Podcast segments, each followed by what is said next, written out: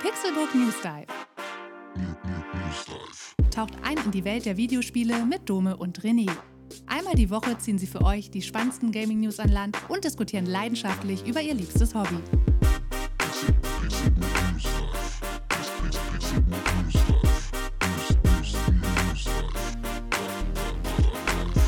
Herzlich willkommen, liebe Leute und Leutinnen, zu einer neuen Episode des Pixelbook News Dive. Ich bin Dome, melde mich frisch aus dem Urlaub zurück, perfekt erholt und sonnengebräunt. Und an meiner Seite sitzt er, der Pokémon-Meister und YouTube-Star René Deutschmann. Einen wunderschönen guten Tag. Ich bin René Deutschmann, Pokémon-Star und YouTube-Meister. Na? Na, du YouTube-Meister, wie geht es dir? Gut, ich als Pokémon-Star äh, und YouTube-Meister habe ein schönes Leben und mir geht's sehr gut. Und selber? Ja, mir geht es auch sehr gut. Wir haben uns ja jetzt tatsächlich zwei Wochen lang nicht gehört, da ich ja äh, eine Woche in Holland verbracht habe im Urlaub.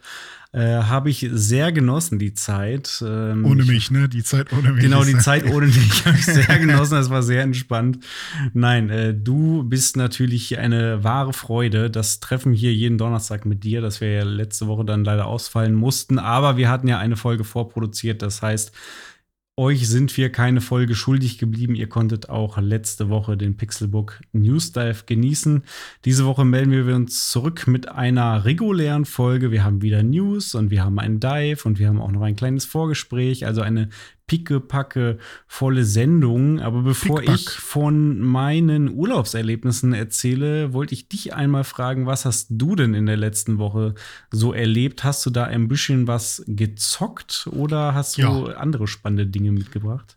Ja, habe ich. Ähm, und zwar habe ich einmal mit meinem äh, Kumpelfreund Phil, liebe Grüße an der Stelle, äh, der hat, glaube ich, noch gar nicht hier reingehört und ich werde ihn jetzt zwingen müssen, diesen Podcast zu hören.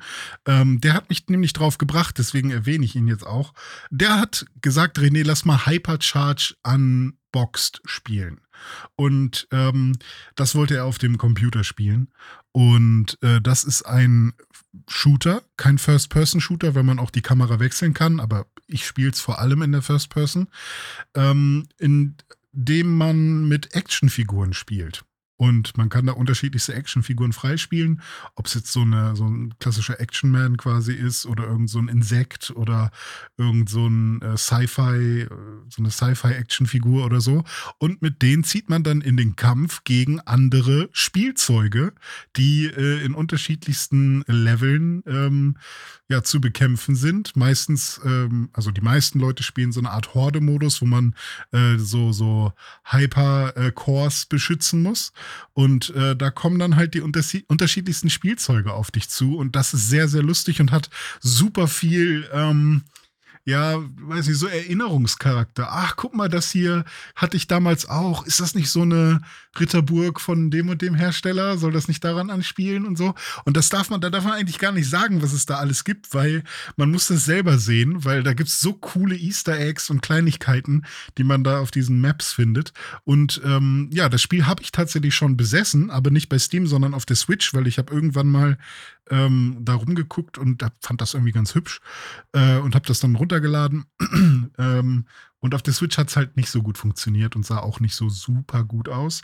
Aber auf dem PC, vor allem wenn man der Rechner einigermaßen potent ist, dann äh, ist das schon sehr, sehr gut. Also ähm, vor allem, wenn man da mit diesem, mit so einem Setting rangeht, mit so einem Mindset, dass man da, ähm, dass man dem Ganzen auch eine Chance gibt. Ähm, ist bestimmt nicht das beste ähm, Shooter-Spiel, kann man wahrscheinlich mit einer Finesse von einem äh, Battlefield oder einem Call of Duty jetzt irgendwie nicht vergleichen oder so, was irgendwie das Waffenhandling angeht oder so oder auch Sounds und so weiter. Aber ähm, ich bin überrascht gewesen, wie viel Spaß mir das macht. Und ich hoffe, dass wir beide das irgendwann auch mal spielen. Kostet, glaube ich, so gerade 16, 17 Euro bei Steam oder sowas. Mhm. Und war eine ganze Weile im Early Access und ähm, ist jetzt, glaube ich, auch offiziell released und hat so einen ganz kleinen Hype, so einen Mini-Hype. Also ich habe das Gefühl, es werden mehr Spieler und dass mehr Leute davon erfahren. Weißt du, ob es das Spiel auch für Konsole gibt, also für Xbox und PlayStation? Sein. Ich, ich schaue mal kurz nach. Ähm, ich kann mir sehr gut vorstellen, ja, gibt es zumindest für PlayStation 4 und Xbox One Okay. gibt es wohl eine Version. Das könnte ja bedeuten, dass es das auch äh, auf den aktuellen Konsolen gibt, Mhm. zumindest. Müssen Äh, Wäre ich auch dafür, das da zu spielen. Müssen wir jetzt nur noch in Erfahrung bringen, ob es da noch Crossplay gibt oder so. Ja. Aber Äh, was, was ich halt cool fände ähm, oder generell cool finde, ist, das halt wirklich mit der Maus zu spielen, ne? weil das hat schon dem Ganzen sehr viel mehr ähm, Präzision einfach gegeben. okay, ja. Ähm, aber ähm, ja, natürlich äh, ist es, wenn, wenn man nicht so oft am, am Rechner spielt oder so, ist es natürlich auch schön, das irgendwo anders zu haben. Ähm, aber ich richte mich da nach dir, ne? Wenn du sagst, hey, ich will es mit dir spielen, aber nur auf der Xbox, dann let's go. Ach, Mach wir können auch. auch gerne mal wieder eine Runde am PC spielen. Ist eh schon wieder zu lange her. ähm, aber apropos ähm, Budget-Shooter, da habe ich Mhm. auch gerade das äh, Auge geworfen auf einen eben solchen, und zwar Bright Memory Infinite. Erinnerst du dich noch an Bright Memory Infinite?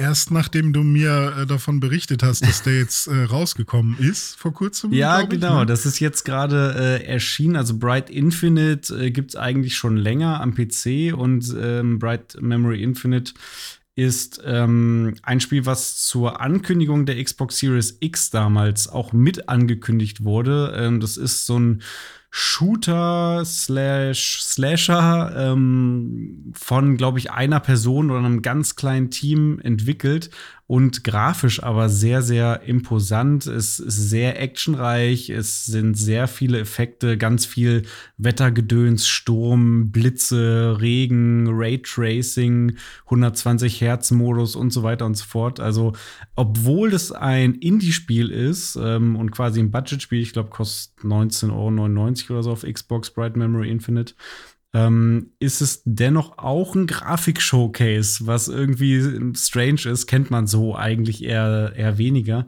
Ähm, aber da habe ich Bock drauf. Soll wohl auch relativ kurz sein, ein paar Stunden, aber ich hätte schon, schon Lust, da so mal so ein Grafikblender so ein paar Stunden Ja, äh, mir reinzuziehen. Vor allem sah das halt damals wirklich krass aus. Das war, ich erinnere mich halt wirklich, dass der Trailer, ähm, also jetzt nicht der Trailer zu dem Spiel per se, aber zumindest diese Sektion in diesem, ähm, das war ja so ein Showcase, so ein Mhm. Xbox-Showcase von der Series X, ähm, dass das wirklich schon einer dieser Titel war, wo man gedacht hat, ja, genau, als ob das am Ende so aussehen wird. Ne? Ja. Ähm, also es war vielleicht auch vorgerendert oder so, aber ähm, ich bin echt gespannt, wie es am Ende jetzt aussieht. Und ähm, auch wenn das jetzt nicht das perfekte Spiel ist am Ende mit irgendwie der besten äh, Schwertmechanik oder so, ist das, glaube ich, eine Erfahrung, die man wirklich mal mitnehmen kann. So habe hab ich auch äh, jetzt, wo, wo du mich äh, dran erinnert hast und ich mal wieder ein paar Screenshots gesehen habe, hätte ich voll Bock drauf, weil das Setting ist cool. Sah cool aus. Ja, finde ich auch. Ich glaube, da werde ich demnächst mal reinschauen. Ich habe jetzt auch tatsächlich noch eine Woche Urlaub. Das heißt, da habe ich mir äh, noch ein bisschen was vorgenommen. Spieletechnik, da will ich mal reinschauen. Äh, Kirby habe ich mir jetzt endlich dann auch mal schön. besorgt. Kirby and the Forgotten Lands ähm, war gerade runter in der Retail-Fassung auf 48 Euro, glaube ich. Und online immer noch äh, 60. Das heißt, da habe ich dann jetzt wieder Retail zugegriffen. Das werde ich auf jeden Fall auch spielen. Und was mir auch äh, mal wieder in den Sinn kam, ich habe immer noch nicht Shenmue 3 gespielt. ich habe das ja damals auf Kickstarter mitgebackt und habe dann äh, eine PS4-Version von dem Spiel damals bekommen, hatte aber zu dem Zeitpunkt gerade gar keine Playstation und konnte es dann nicht spielen und habe es bis heute nicht gespielt. Schlummert immer noch in meinem Schrank und wäre eigentlich jetzt auch mal die Gelegenheit, da vielleicht mal reinzuschauen. Ja, zumindest reinschauen, weil bei Shenmue kann man ja dann doch relativ schnell das Gefühl haben, dass man seine Zeit vielleicht ein bisschen besser verbringen könnte, wenn Ja. die Gespräche nicht so. Aber außer es macht einem Spaß. Ja, ich, ich bin mal gespannt, wie es bei Shenmue 3 sein wird, weil 1 und 2 habe ich wirklich sehr, sehr geliebt. Und warum ich auf Shenmue gekommen bin, das ist vielleicht so ein bisschen auch die Überleitung zu meinem Urlaub, denn ich habe in äh, Holland, in den Niederlanden Urlaub gemacht und zwar eine Woche in Zandvoort und dann noch ein paar Tage drangehängt in Amsterdam.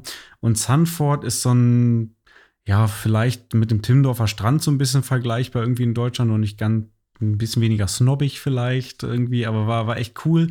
Und da gab es zum einen eine Gasse, die mich total an Shenmue erinnert hat, weil da auch dann so Bars waren, Kneipen, Restaurants und eben auch ein Casino und eine Arcade.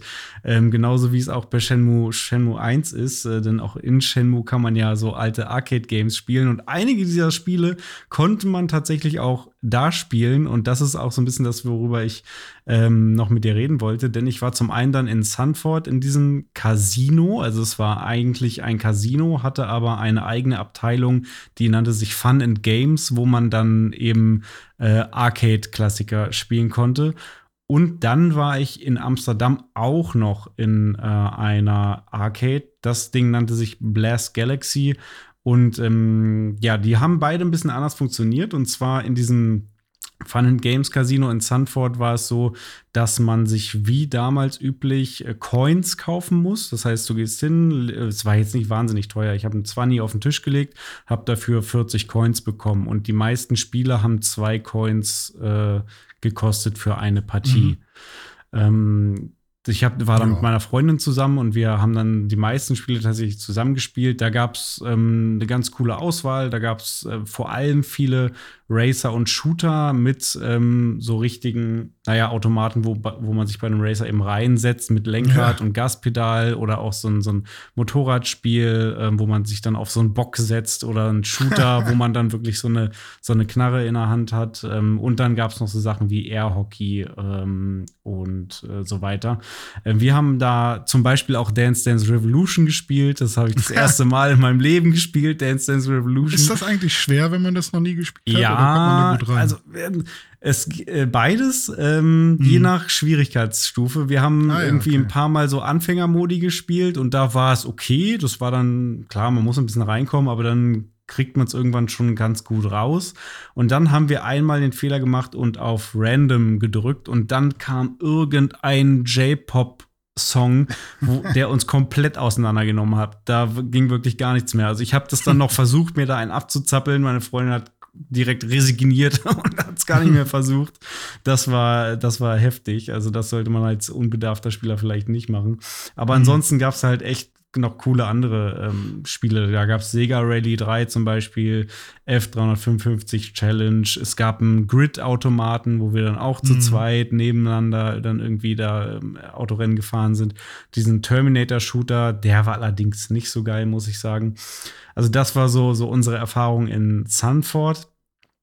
In Amsterdam war das dann noch mal ein bisschen. Warte, ich habe noch eine Frage zu Sanford. Ja. Ähm, äh, du hast gesagt, da war ja auch ein Casino dran. Ja. Man konnte jetzt aber nicht die Casino-Chips äh, benutzen, um die in der Arcade zu, ähm, zu verwenden und dann einfach mit den Arcade-Chips da irgendwie einmal kurz auf Rot setzen alles und dann 500 Arcade-Chips gewinnen und die dann da ich vermute nicht. Ich kann es dir ja. aber nicht hundertprozentig sagen, weil wir nicht im eigentlichen Casino waren. Wir sind keine ja, okay. Glücksspieler. Wir, Ihr seid kein James Bond. Nee, genau. Ja. Das überlassen wir James Bond in Casino Royale. Nee, wir haben uns da auf die Arcade-Erfahrung äh, beschränkt. Okay. Ähm, genau. Alles klar. Wie, wie war es in Amsterdam? Der Amsterdam war, ach so, ja, also Amsterdam generell ist natürlich eine schöne Stadt. Ähm, ja. Haben da zwei schöne Tage verbracht. Der erste Tag war allerdings sehr crowded, weil es war ein Wochenendtag in den Ferien mit super mhm. Wetter und so, da war es mega voll. Ähm, ist dann nicht so mein Ding. Der andere Tag, wo wir da waren, war dann ein Wochentag, da war deutlich weniger los. Das war Ich habe gehört, dass in Amsterdam richtig viele richtige, so, so Hardcore Halo-Fans sind, die Ach, unbedingt Halo-Jacken haben wollen.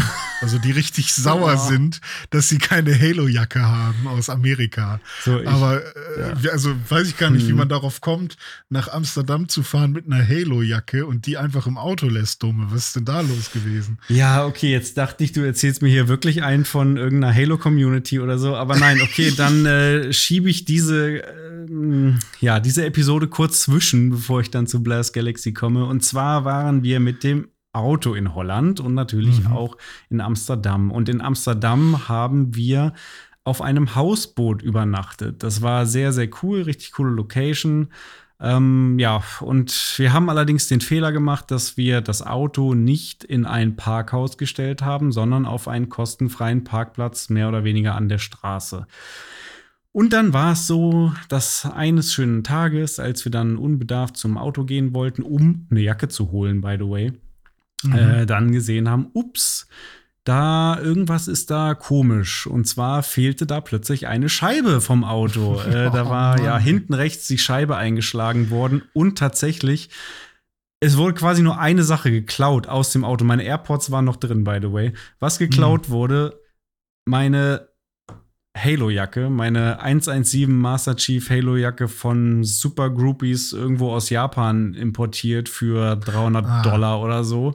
Die okay. äh. Jacke wurde tatsächlich geklaut und ich bin jetzt nicht mehr Besitzer einer solchen Jacke, was sehr, sehr schade ist. Man ich kann meine, sie man auch kann nicht mehr ja, nachbestellen. Man kann denen ja da gar nicht böse sein, ne? weil Halo-Fans, die sind halt einfach so passionated, da ja. muss man auch einfach mal ein Fenster zerschlagen. Nee, aber das um, ist schon um, heftig. Ey. Also ich, ich glaube tatsächlich, dass es denen eigentlich gar nicht um die Jacke ging. Ähm, es ist nämlich so, dass da. Ach so. Ach so, nein, ja.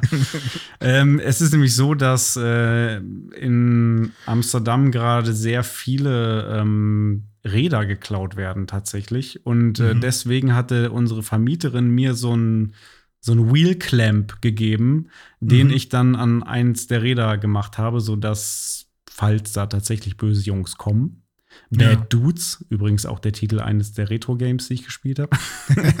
ähm, dann, dass sie eben nicht alle Räder mitnehmen können. Und es kann sein, dass da eine Bande kam, die gerne die Räder mitgenommen hätte, was dann nicht ging und dann aus Frust die Scheibe eingeschlagen und weil man nichts Besseres zu tun hat, dann noch da reingreifen und sich das Erstbeste mitnehmen, ja. was halt im Auto lag. Ja. Okay, verstehe. Das ist die Story. Ja, das, das, tut mir echt mega leid, äh, weil ich habe irgendwie das Gefühl, dass du auch ein bisschen von so einem Autopech verfolgt wirst. Jupp. Ähm, und äh, ich finde dein Auto eigentlich voll schön, deswegen ist es voll traurig, dass da, dass da ständig irgendwas ist es und dann ist halt, halt auch noch Sachen, so. die du nicht selbst verschuldest. Ja, es, es ist leider echt so. Ich, äh, mein letztes Auto hatte ich sieben Jahre und da war nicht ein einziges Mal irgendwas. Und mit dem Auto hatte ich schon irgendwelche Fahrerfluchtunfälle, Auffahrunfälle auf dem, äh, auf dem äh, Parkplatz, hm. ähm, geplatzten Reifen, dann jetzt diese Nummer. Also ständig, hm. ich bin wirklich irgendwie dreimal im Jahr irgendwie in der Werkstatt, weil, aber nie, weil ich irgendwas falsch mache oder weil das Auto irgendwie von sich aus eine Panne hat, sondern immer, weil irgendwelche externen Einflüsse da reinkommen, die dann irgendwas kaputt machen. Das ja. äh, geht mir ein bisschen auf den Keks. Aber so viel äh, zu meiner Autogeschichte. Jetzt ist es wieder einigermaßen heile. Äh, meine Black Pearl und äh, fährt wieder. Ähm, was ich eigentlich erzählen wollte, Blast Galaxy ja. in Amsterdam ähm, funktionierte anders als dieses Casino in Sanford, denn man hat da keine Coins gekauft, sondern man hat einmal 15 Euro Einlass bezahlt und mhm. konnte dann da drin aber den ganzen Tag so viel zocken, wie man wollte. Und da gab es auch diese ähm, ja, Racing- oder Shooter-Simulationen, wo man sich auch reinsetzen kann oder mit Knarren und so weiter. Aber es gab auch sehr viele Arcade-Automaten, also sowas wie ein Donkey Kong, ein Pac-Man, Mrs. Pac-Man, äh, Mario Brothers ähm, und so weiter und so fort. Äh, Mortal Kombat, Street Fighter, Tekken all das und auch so ganz spezielle japanische Sachen wie Taiko no Tatsujin irgendwas. Das ist so ein, so ein Trommelspiel, wo mhm, zwei mhm. Leute nebeneinander stehen und dann mit äh, so Bongos irgendwie trommeln müssen, auch so im, im Takt. Ähm, oder Poogie Race, was ich auch sehr spannend fand. Da hat man ein kleines Schweinchen als Controller, was man dann wild hin und her schütteln muss. kein echtes äh, Schwein, oder? Nein, kein echtes Schwein, ein Plastikschwein, okay. was man wild hin und her schütteln muss und äh, dann man ist selber eine Katze, die auf diesem Schwein reitet und ist dann so ein bisschen Mario Kart mäßig. Also ja. das war auch sehr wild und ja, darüber hinaus gab es da auch Dance Dance Revolution und noch so weitere ähm, ja, Geschicklichkeits-, Rhythmusspiele und so und so weiter. Besonders cool fand ich da irgendwie Red Mobile. Das war ähm, auch ein Racer, der dann mhm auch wirklich nicht nur irgendwie Lenkrad, Gas, Bremse hatte, sondern auch wirklich das ganze Auto so hin und her. Äh, War das das, was du bei uns auf dem äh, Twitter-Kanal geteilt hast? Richtig, hattest? genau. Wenn ihr sehen ah, ja. wollt, wie das aussah, dann geht auf Twitter unter @pixelbooknews. Da habe ich ein Video davon gepostet, wie ich dieses Spiel spiele. Es hat sehr, sehr viel Spaß gemacht. Ist, glaube ich, auch von Sega gewesen. Generell mhm, ähm, mhm. schon lange nicht mehr so viel den, den Sega-Schriftzug gesehen wie in den ja. Arcades. Ne? Also jedes zweite Spiel in der Arcade ist irgendwie von Sega. Wirkten die ganzen Arcade-Maschinen denn neu oder eher so restauriert und alt? Also hast du das Gefühl gehabt, äh, da sind jetzt irgendwie so Sammler am Start, die jetzt da noch mal ein bisschen Kohle mitmachen wollen? Oder glaubst du, dass da wirklich noch ein richtiger Markt wieder ist oder gerade entsteht oder keine Ahnung? Also bei den Sachen, die, die ich gesehen habe, war es eher, waren es eher alte Sachen und restaurierte mhm. Sachen mhm. und weniger, dass ich jetzt das Gefühl hatte, dass es eine ähm, aktuelle Arcade-Industrie gibt, die da irgendwie krass am Start ist. Äh, ja. Was nicht heißen soll, dass das nicht gibt. Das gibt es mit Sicherheit. Ähm, aber das war jetzt in den beiden ähm, Dingern, wo ich war, war das eher nicht der Fall, sondern da war es eher Retro-Arcade, sage ich mal. Ja, okay, verstehe. Ähm, Genau, ja, Red Mobile hatte ich gesagt, Dance Revolution da natürlich auch nochmal gespielt. Es gab ein Darius, was man dann auch mit mehreren Spielern ah. spielen konnte, an so einem Riesenscreen. Ähm, mhm. so, so ein Ding gab es dann auch noch von einem X-Men-Spiel, wo man auch irgendwie mit sechs Leuten oder so dann nebeneinander äh, auf einem riesen Screen so, so einen Prügler spielen mhm. konnte. Ähm, ja, apropos Prügler, Double Dragon gab es auch noch natürlich und all, all diese Spiele. Äh, ein Spiel war auch noch sehr geil, das war Elevator Action Death Parade. Das okay. war ein Shooter, den wir auch zu zweit gespielt haben, wo beide so eine fette Lightgun hatten und dann gab es in der Mitte noch so einen Knopf für Elevator hoch und runter und so. Und das war so ein quasi ein Rail-Shooter, äh, der von selbst abgelaufen ist, wo man dann immer Bösewichte abballern musste. Und dann ist man immer, dann gab es auch richtige Zwischensequenzen. Also es waren dann irgendwie mhm. ein Dude und eine Frau, passenderweise. Ähm, und dann gab es immer zwischen den Leveln ist man dann Fahrstuhl gefahren. Da musste man irgendwie ganz schnell jetzt in den Fahrstuhl und dann konnte man sich entscheiden, hoch oder runter und so.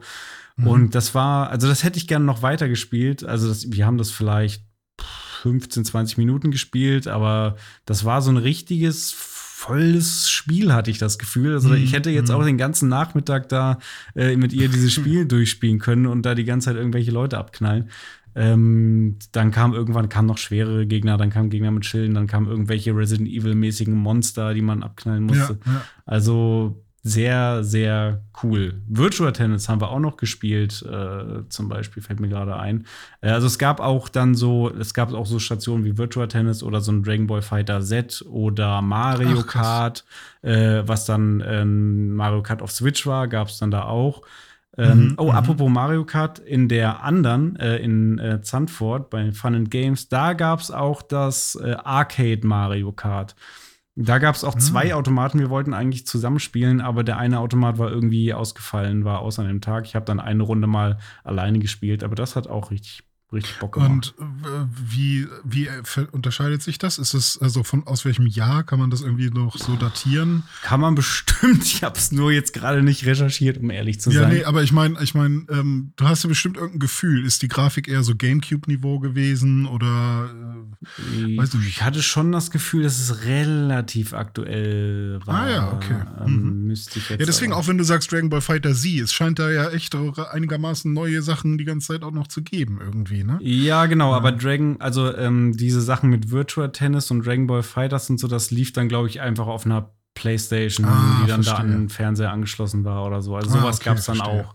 Aber mhm. das Gros waren eher so Arcade-Automaten, also diese klassischen ne, mit, dem, mit, dem, Knüppel und den, den Buttons, wo es dann äh, entweder welche gibt nur für einen Spieler oder für mehrere Spieler, zwei Spieler oder wie gesagt sogar bis zu acht Spieler, glaube ich, je nach Automat. Mhm und dann eben diese coolen äh, Fahrgeschäfte fast schon, wo man sich dann in so ein Auto setzt, auf so einen Bock setzt oder irgendwie ja. mit, den, mit den Knarren. Und dann eben noch diese klassischen Sachen wie PlayStation und, und Switch und so gab es auch. Also alles Mögliche eigentlich wurde da abgebildet. Ähm, hat mir sehr, sehr viel Spaß gemacht und mir auch wieder gezeigt, wie cool eigentlich Arcades sind und wie viel Bock ich hätte, auch in Deutschland mhm. viel öfter in Arcade zu gehen. Wenn ich hier so eine ums Eck hätte, würde ich da auf jeden Fall ständig hinlaufen und 15 Euro eintreten. Dafür kannst du den ganzen Tag da zocken. Das ist schon, ja ist schon cool. Natürlich gab es dann da auch Essen und Trinken und so, wo sie wahrscheinlich dann ja. irgendwie wieder die Kohle mitmachen, aber ist dann auch okay.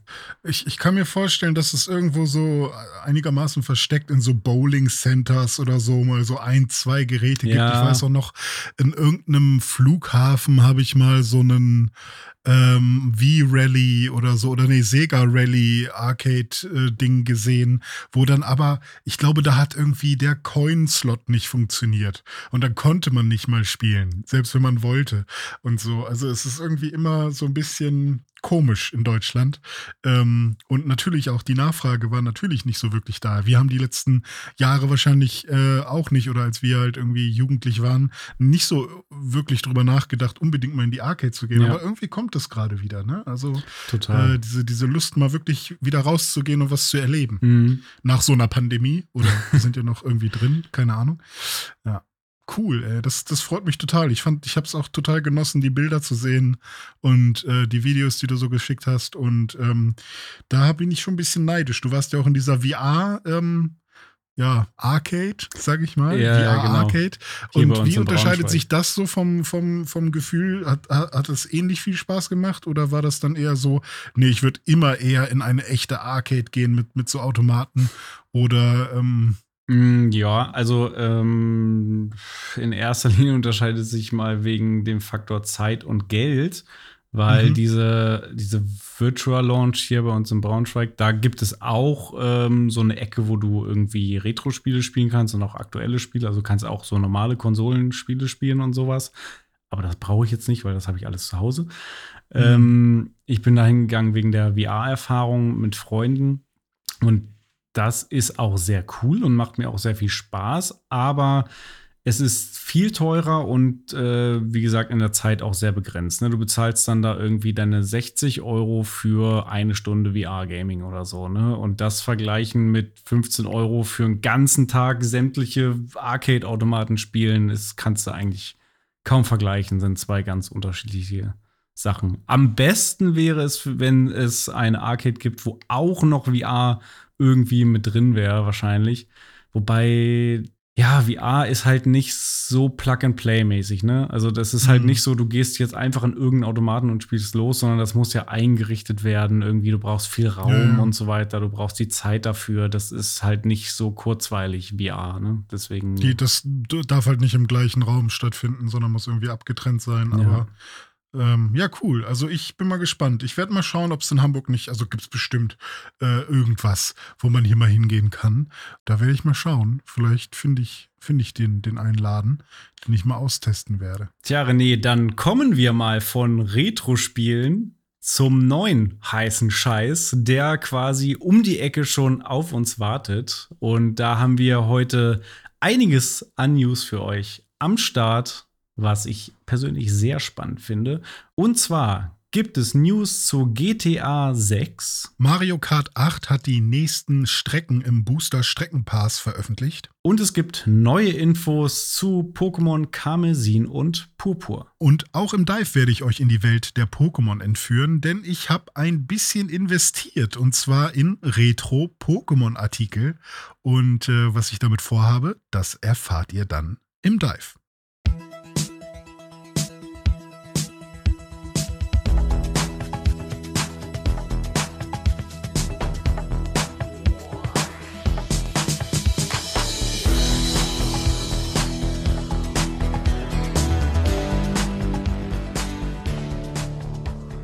GTA 6. Wenn man allein das nur sagt, da würde schon still im Raum und alle horchen auf. GTA alle. 6, was ist da los? Wie lange warten wir schon darauf? Ich glaube, 2013 kam der fünfte Teil raus. Stimmt. Nächstes Jahr wäre es dann schon das zehnjährige Jubiläum von GTA 5 und der sechste mhm. Teil lässt weiterhin auf sich warten und alle warten händeringend darauf, dass es mal irgendwas Neues äh, dazu gibt. Und jetzt ist es soweit. Der gute Kollege Jason Schreier von Bloomberg war es, glaube ich, richtig? Ja, der da mittlerweile. Genau, der da ein paar neue Infos für uns investigativ an Land gezogen hat. Und René hat sich das alles mal ein bisschen genauer angeguckt und mhm. wird uns jetzt mal erzählen, was da denn bei GTA 6 so los ist und was da vielleicht auf uns zukommen könnte.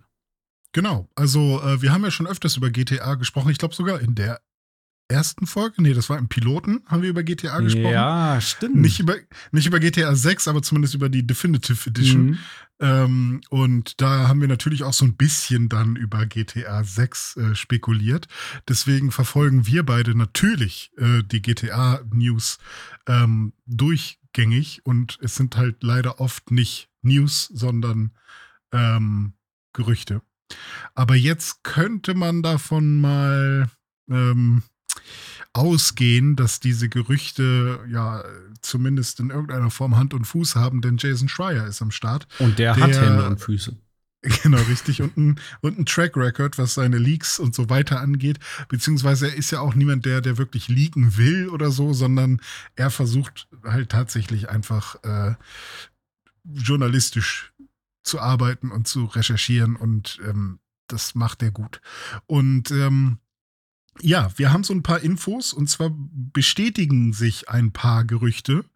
Ähm, zum einen soll es sich tatsächlich um ein Setting in Miami handeln Geil. und auch um ein modernes Miami. Also ein modernes, fiktives Miami.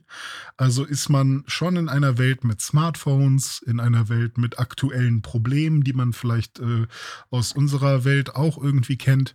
Ähm, und ja, nicht in einem 80s Miami oder so. Nicht mehr Starsky und Hutch. aber trotzdem wahrscheinlich wieder Vice City. Ne? Also so wie, Ja, so wie GTA 5 ja ähm, Los Santos irgendwie äh, von, von GTA San Andreas ähm, nachempfunden hat, hm. äh, könnte es dann bei GTA 6 so sein, dass es sich wieder in Vice City abspielt, wo ich tierisch Bock drauf hätte, weil ich liebe Vice City.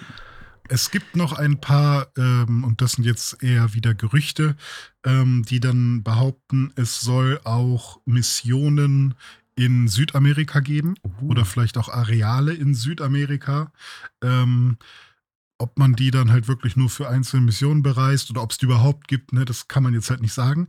Was es aber auch äh, geben soll, ähm, und das ist dann auch immer noch im Spekulations- und Leak-Bereich und Reddit-Subforum, was auch immer, dass es verschiedene Zeitstränge geben soll für die verschiedenen Charaktere, die man dort spielt. Okay. Da kommen wir gleich auch noch drauf. Das heißt, es könnte auch sein, dass man im modernen Miami spielt und dann vielleicht auch mal einen Flashback spielt im 80s Miami. Oh, das wäre awesome. Oder einen Flashback spielt irgendwie in der Vergangenheit von einem Hauptcharakter und in dieser Vergangenheit war die Person in, äh, keine Ahnung, Bolivien oder sowas. Ähm, Wo du das sagst, ich will Ja. unbedingt Tommy Versetti in irgendeiner Form treffen in diesem Spiel. Das finde ich Ja. so geil. Aber wie gesagt, was wir wissen ist, es, es soll ein fiktives Miami sein, es soll modern sein. Die, die Geschichte mit dem Zeitstrang ähm, und, und dass es irgendwie nach Südamerika geht, das sind noch die, die äh, Gerüchte. Äh, was aber auch relativ sicher ist ähm, und von Jason Schreier jetzt ähm, veröffentlicht wurde, ist, äh, dass es erstmalig eine Protagonistin geben soll. Sehr gut. Ja. Es wird auch langsam mal Zeit, ne? Junge, Ja, Junge. stimmt. Ich habe schon überlegt, gab es nicht mal irgendwo was, aber ich glaube, das Wokeste, was wir bisher hatten, war äh, Gay Tony, der aber auch nicht der Protagonist war. Ja, richtig. Man hat, So, glaube ich, es den war nur Live The Ballad of Gay Tony. Live-Wächter von Gay Tony gespielt oder so, ne? Ja, irgendwie so. Und dann war man auch nicht mehr so lange mit ihm cool, glaube ich. Hm. Äh, Es war auf jeden Fall eine sehr coole, ähm, ein sehr cooles Add-on, was ich sehr gerne gespielt habe. Aber ähm, das äh, ist, ist fantastisch, freue ich mich drauf. Und manche Quellen äh, sprechen sogar davon, dass es zwei Protagonistinnen gibt. Ähm, wie gesagt, das sind irgendwie manche Quellen, die das unter, also anders interpretieren, was Jason Schreier schreibt. Deswegen ähm, gehen wir erstmal davon aus, es gibt eine weibliche Protagonistin, vielleicht auch zwei. So viel dazu. Ähm, Cool. Der Humor in GTA-Spielen ist ja, war ja schon immer super ähm, wichtig. Riesenthema. Und wahrscheinlich auch der, der, der, ähm, dem Erf äh, der Erfolg ist dem Humor auch geschuldet, schätze ich mal.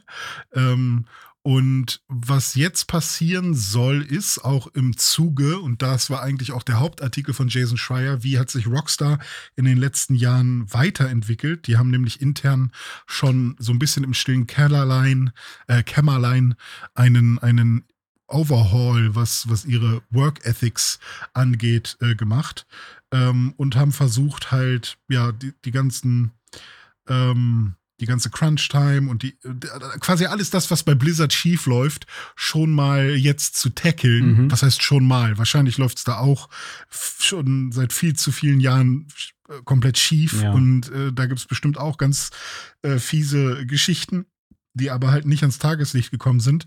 Und ähm, Rockstar hat sich da jetzt äh, vorgenommen, sich da zu ändern. Ähm, und das soll sich jetzt auch auf die Spiele auswirken. Nicht, weil man jetzt irgendwie total ähm, ja, schlecht von den alten Spielen denkt oder, oder irgendwas bereut, was man bisher gemacht hat, aber einfach nur, weil sie sich, glaube ich, der Verantwortung mehr bewusst sind, ähm, wie viele Leute diese ähm, Spiele spielen und was für einen Impact diese Spiele und die Stories, die man so erzählt, auf Leute haben können. Deswegen soll der Humor, der jetzt verbaut wird, weniger anecken. Mhm. Was auch immer das bedeuten soll. Also ich kann mir vorstellen, dass es trotzdem immer noch sehr ähm, satirisch sein wird. Das muss es. Weil das ist ja eigentlich ja. immer der ganze Punkt von GTA gewesen. Es ist eine Satire ja. auf Amerika, ist in genau. irgendeiner Form. Ne?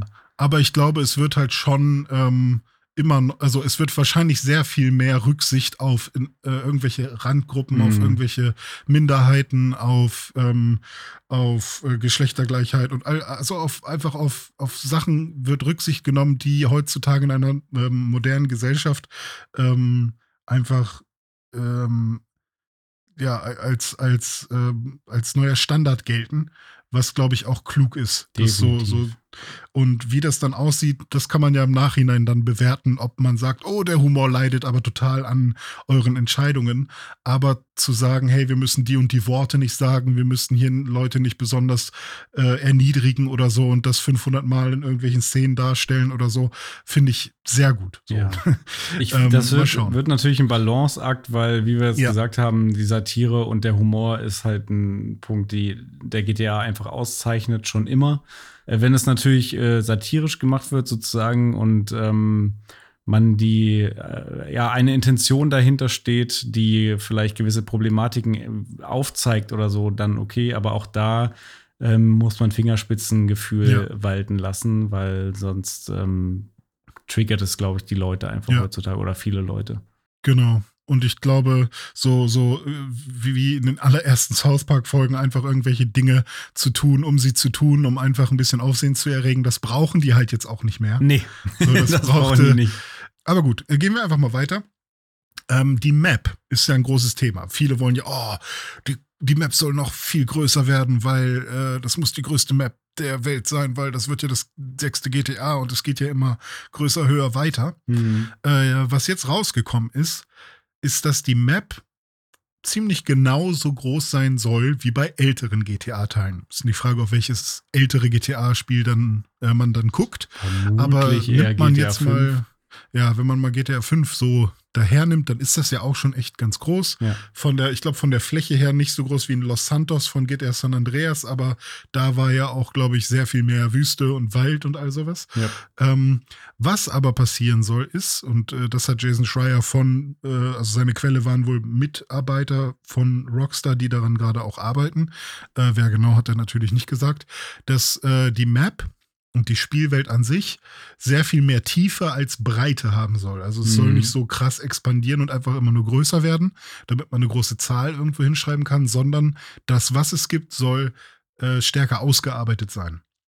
Das heißt, ähm, mehr betretbare Gebäude, äh, weniger Wüsten und leere Flächen, wo einfach nichts ist, wo man zwar lang gehen kann, aber es bringt einem eigentlich nichts. Vielleicht ist es eine Abkürzung, aber eigentlich ähm, ja, hätte man das auch weglassen können. Ja. Äh, und äh, vielleicht auch mehr Detailreichtum im Sinne von, da sind NPCs, die äh, irgendwo leben, die irgendwie, ähm, ja, weiß ich nicht, ihr, ihr, ich denke immer an so Gassen, wo NPCs sich äh, aufhalten und da irgendwie ihrem Tagesgeschäft nachgehen oder irgendwelche, ähm, weiß nicht, ich habe ich hab halt von GTA 5 immer noch diese, diese Ecken mit Obdachlosen, die dann irgendwie versuchen, äh, den Tag zu überstehen und so. Und dann kann man da hingehen und mit denen sprechen und die erzählen dir dann irgendwas oder sowas. Ähm, und und wenn es davon halt noch viel mehr gibt, ähm, finde ich das halt auch sehr viel cooler als jetzt einfach nur eine größere Fläche. Ja, bin ich auch ganz bei dir. Gerade in der heutigen äh, Gaming-Landschaft, in der wir uns bewegen, wo jedes Spiel Open World ist und bei jedem mhm. zweiten frage ich mich, warum ist es überhaupt Open World? Warum gibt es hier diese riesige Welt? Warum sollte ich da durchgehen? Weil es gibt da nichts zu tun. Es ist nur plane Fläche oder selbst wenn da irgendwelche Gebäude stehen oder so, kann man damit nicht interagieren. Das ja. bringt nichts. Ist dann lieber kleiner, aber dafür jeder Zentimeter irgendwie ausgestaltet, sodass man um jede Ecke biegt und irgendwas entdeckt, was ja, einen dann irgendwie Das wäre schön, ja. Genau. Und äh, wenn dann irgendwann, ach so, genau, das kommt dann auch noch dazu, ähm, sie wollen auch nicht einfach äh, unnötig größer werden, einfach um sowas wie bei Red Dead Redemption 2 zu vermeiden, weil da gab es halt eine richtig heftige Crunch-Time.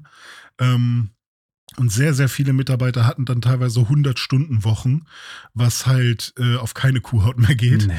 Und ähm, um dem entgegenzuwirken, haben sie halt auch einfach gesagt, nein, äh, wir machen jetzt nicht irgendwas Irrsinniges, sondern wir bleiben halt klein, was aber ja auch schon groß ist.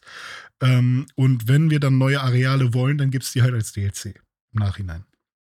Und das finde ich auch vollkommen fein, weil ähm, finde ich ist sogar mit die, die meine präferierte Lösung, weil ich möchte gerne erstmal einen etwas kleineren Abschnitt, meinetwegen auch nur von die GTA 5 Map davon ein Viertel mhm. oder so, ähm, will ich glaube ich gerne erstmal ähm, komplett kennen, bis ich ins nächste äh, Viertel komme. Total. Und ähm, deswegen finde ich das eigentlich ganz gut, dass es dann irgendwie neue Areale als DLC geben soll. Ich finde das auch mega und ich frage mich, warum das nicht heutzutage schon viel öfter so gemacht wird. Also mir ist jetzt kein mhm. Spiel so richtig präsent gerade, was eine Open World hat, die nach und nach immer erweitert wird, was jetzt nicht irgendein Online-Spiel ist wie WoW oder so. Mhm. Also nee. warum haben sie das nicht schon bei GTA 5 gemacht? Also da hätten sie doch, ich meine, innerhalb von jetzt neun Jahren mittlerweile hätte man da auch mhm. mal eine zweite ja. kleine Insel irgendwie reinbauen können. Ich weiß, es gab mal irgendwie sowas und GTA Online mit irgendeinem so Heist ja, äh, sein, aber mhm. für Singleplayer gab es da nichts.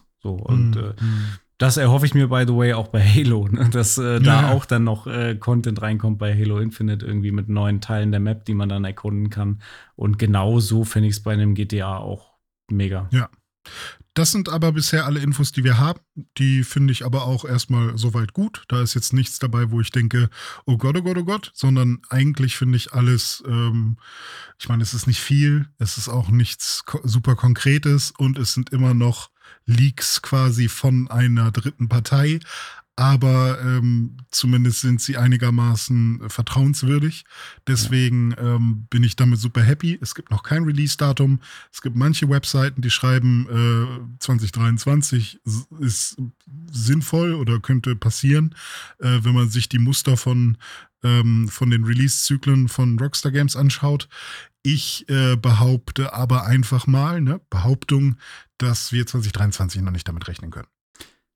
Ja, ich, also ich könnte mir auch am ehesten noch vorstellen, dass man 2023 vielleicht einen ersten Trailer zu Gesicht bekommen könnte. Vielleicht. Ja. Sowas. Ja. Ähm, so nach zehn Jahren GTA 5 dann mal einen Trailer für das nächste. Wäre schon cool, zumindest, dass man diese Vice City-Geschichte einmal irgendwie bestätigt hat oder sowas. Mhm, genau. Bei GTA 5 war es ja auch so ähnlich. Da gab es ja auch den ersten Trailer und dann hat es ja trotzdem noch eine ganze Weile gedauert, bis dann das Spiel irgendwann mal erschienen ist. Exakt. Ja gut, so viel dazu. Ein Spiel, was schon sehr lange auf einer Konsole ist und es, es auch schon sehr lange gibt, fängt jetzt auch an, mit DLCs Maps nachzuliefern. Und das machen sie, glaube ich, ganz gut. Und zwar ist es Mario Kart 8 Deluxe. Und äh, da schauen wir jetzt einmal rein, was für neue Strecken es so gibt.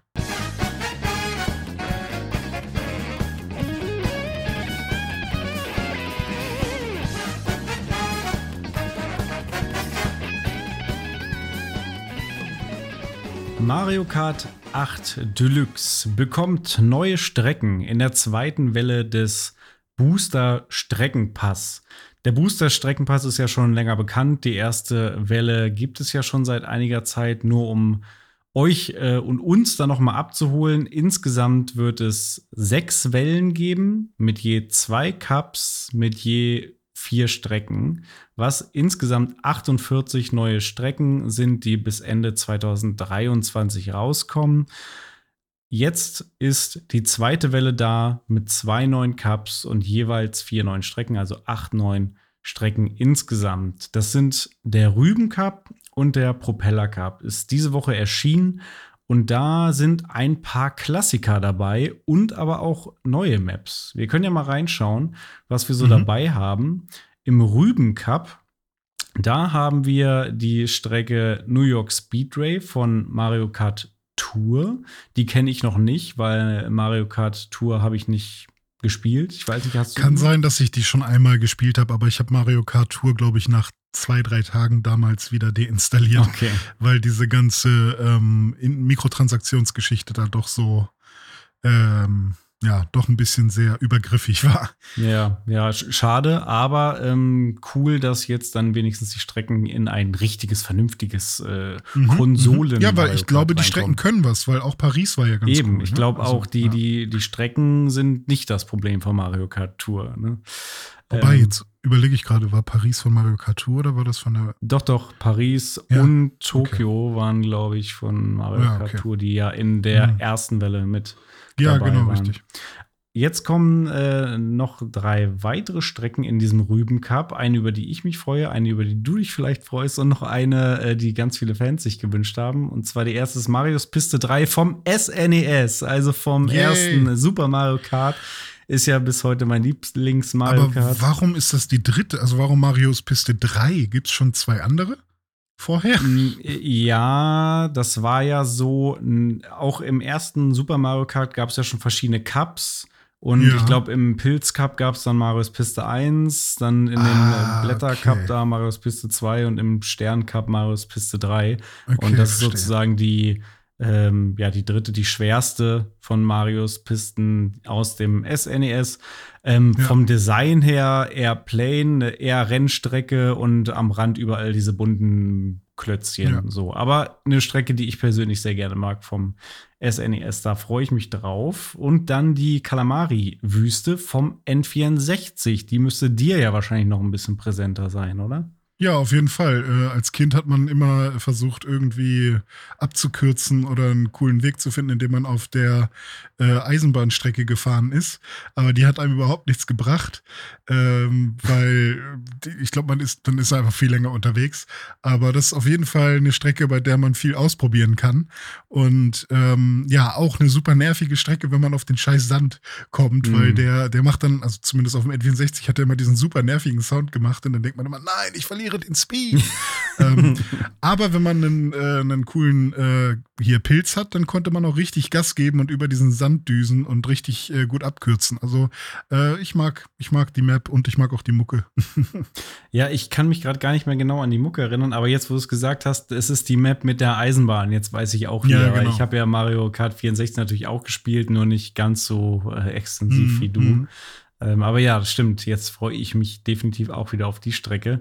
Und es gibt noch den Waluigi Flipper aus Mario Kart DS. Das ist wohl eine Strecke, die von sehr vielen Fans äh, immer gefordert wurde, die auch ziemlich cool aussieht, wo es halt auch so ein. Die sieht Hammer aus. Ja, ne? Ich finde die auch sehr cool. Ist also halt irgendwie ich, eine Flipper-Strecke. Wow, warum, warum kannte ich die? Also klar, ich habe den DS-Teil nicht gespielt, aber ja. wie, wie, wie viel coole, äh, also wie viel Innovation da drin steckte in dem DS-Teil einfach. Mega viele War coole schon ziemlich Ideen. cool cool. Mhm, Total. Nice. Wirkt fast schon wie so ein eigenes Spiel mit diesen ganzen Flipper-Mechaniken, die, die man da Ja, richtig. Äh, erinnert mich äh, an, wie hieß es, Sonic Spinball. Kennst du das? Das ah, ja, war ein Mega Drive-Spiel, was einfach nur ein Sonic Flipper-Spiel ja, war. Das einzige Spiel, was an äh, Yoku's Island Express rankommen könnte. Ah. Als du Yoku mal gespielt hast. Ja, ja, stimmt. Das war, hat ja auch so Flipper-Mechaniken, ne? Ja, genau. Ja. naja, das äh, zum Rüben Cup. Diese vier Strecken äh, bilden den Rüben Cup und dann gibt es noch den Propeller Cup. Da gibt es jetzt äh, auch wieder eine Mario Kart Tour Strecke. Eigentlich sogar zwei, aber die eine davon ist gänzlich neu. Aber fangen wir erstmal mit der ersten an. Das ist die Sydney Spritz Tour. Also nach mhm. Paris und Tokio gibt es dann jetzt auch Sydney. in Mhm. Mario Kart 8. Dann gibt es das Schneeland vom Game Boy Advance Mario. Sollte ich eigentlich kennen, aber habe ich keine Erinnerungen mehr dran. Same. Und die Pilzschlucht von der Wii. Ich hasse alles mit Pilzen. Also bisher war ja diese andere Strecke, wo auch so Pilz. Parcours, ne, weiß nicht, wie der hieß, wo dann, wo, wo man irgendwie runterfallen, ach, keine Mhm. Ahnung, das war mega der nervige. Aber mal gucken, wie die Pilzschlucht so ist. Klingt ja auch schon gut. Ja. Kann man bestimmt runterfallen. Die habe ich auf jeden Fall auch schon damals gespielt auf der Wii, aber habe ich jetzt auch nicht mehr so krasse Erinnerungen dran. Muss ich auch mal ausprobieren, Mhm. ob die Bock machen wird. Und dann jetzt kommt ein absolutes Novum und zwar äh, kommt als vierte Strecke die Eiscreme-Eskapade dazu und die Mhm. ist theoretisch eine Mario Kart Tour Strecke, gibt es aber noch nicht bei Mario Kart Tour, jetzt aber schon bei Mario Kart 8. Das heißt, so gesehen ist es jetzt erstmal eine gänzlich neue Strecke und Mhm. das hatten wir ja ja eigentlich nicht mehr seit Mario Kart 8 damals rausgekommen ist. Stimmt, das ist ziemlich cool. Und ich fand, sie sah auch nicht doof aus. Also, es, er hat mich so ein bisschen an so eine Wolkenstrecke erinnert. Nur Ja. eben, dass anstelle von Wolken hat man eben Eiscreme. Ja, genau. So, so Ja. ist es. Aber sehr, sehr kreativ und sehr schön gemacht auf jeden Fall. Generell hatte ich das Gefühl, ähm, weiß nicht, kann ja auch ein subjektives Gefühl einfach nur sein, aber ähm, Gefühle sind nicht subjektiv. so. nein, es stimmt. Äh, Gefühle sind natürlich immer komplett objektiv, gerade hier im News Dive, weil wir sind ja Professoren. Ähm, dass die Grafik besser ist bei den neuen Strecken jetzt als ähm, im, im ersten Streckenupdate. Da Mhm. wurde die Grafik ja oftmals kritisiert von, von Fans. Ähm, hier habe ich jetzt bisher sehr viel positives Feedback zu, dem, zu der Optik auch der Strecken gehört. Hm.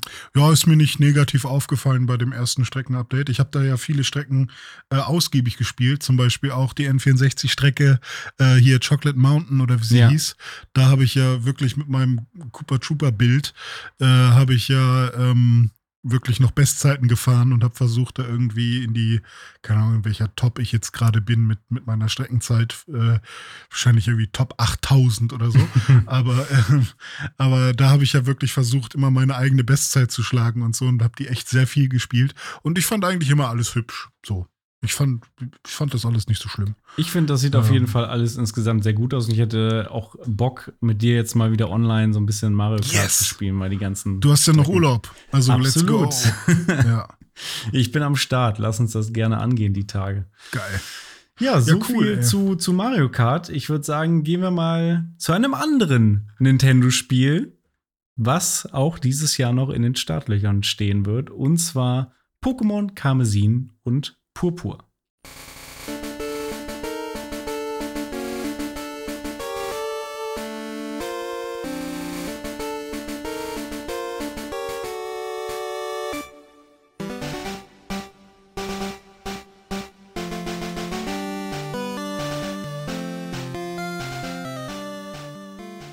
Ich habe ein äh, Pokémon-Spiel gerade gespielt.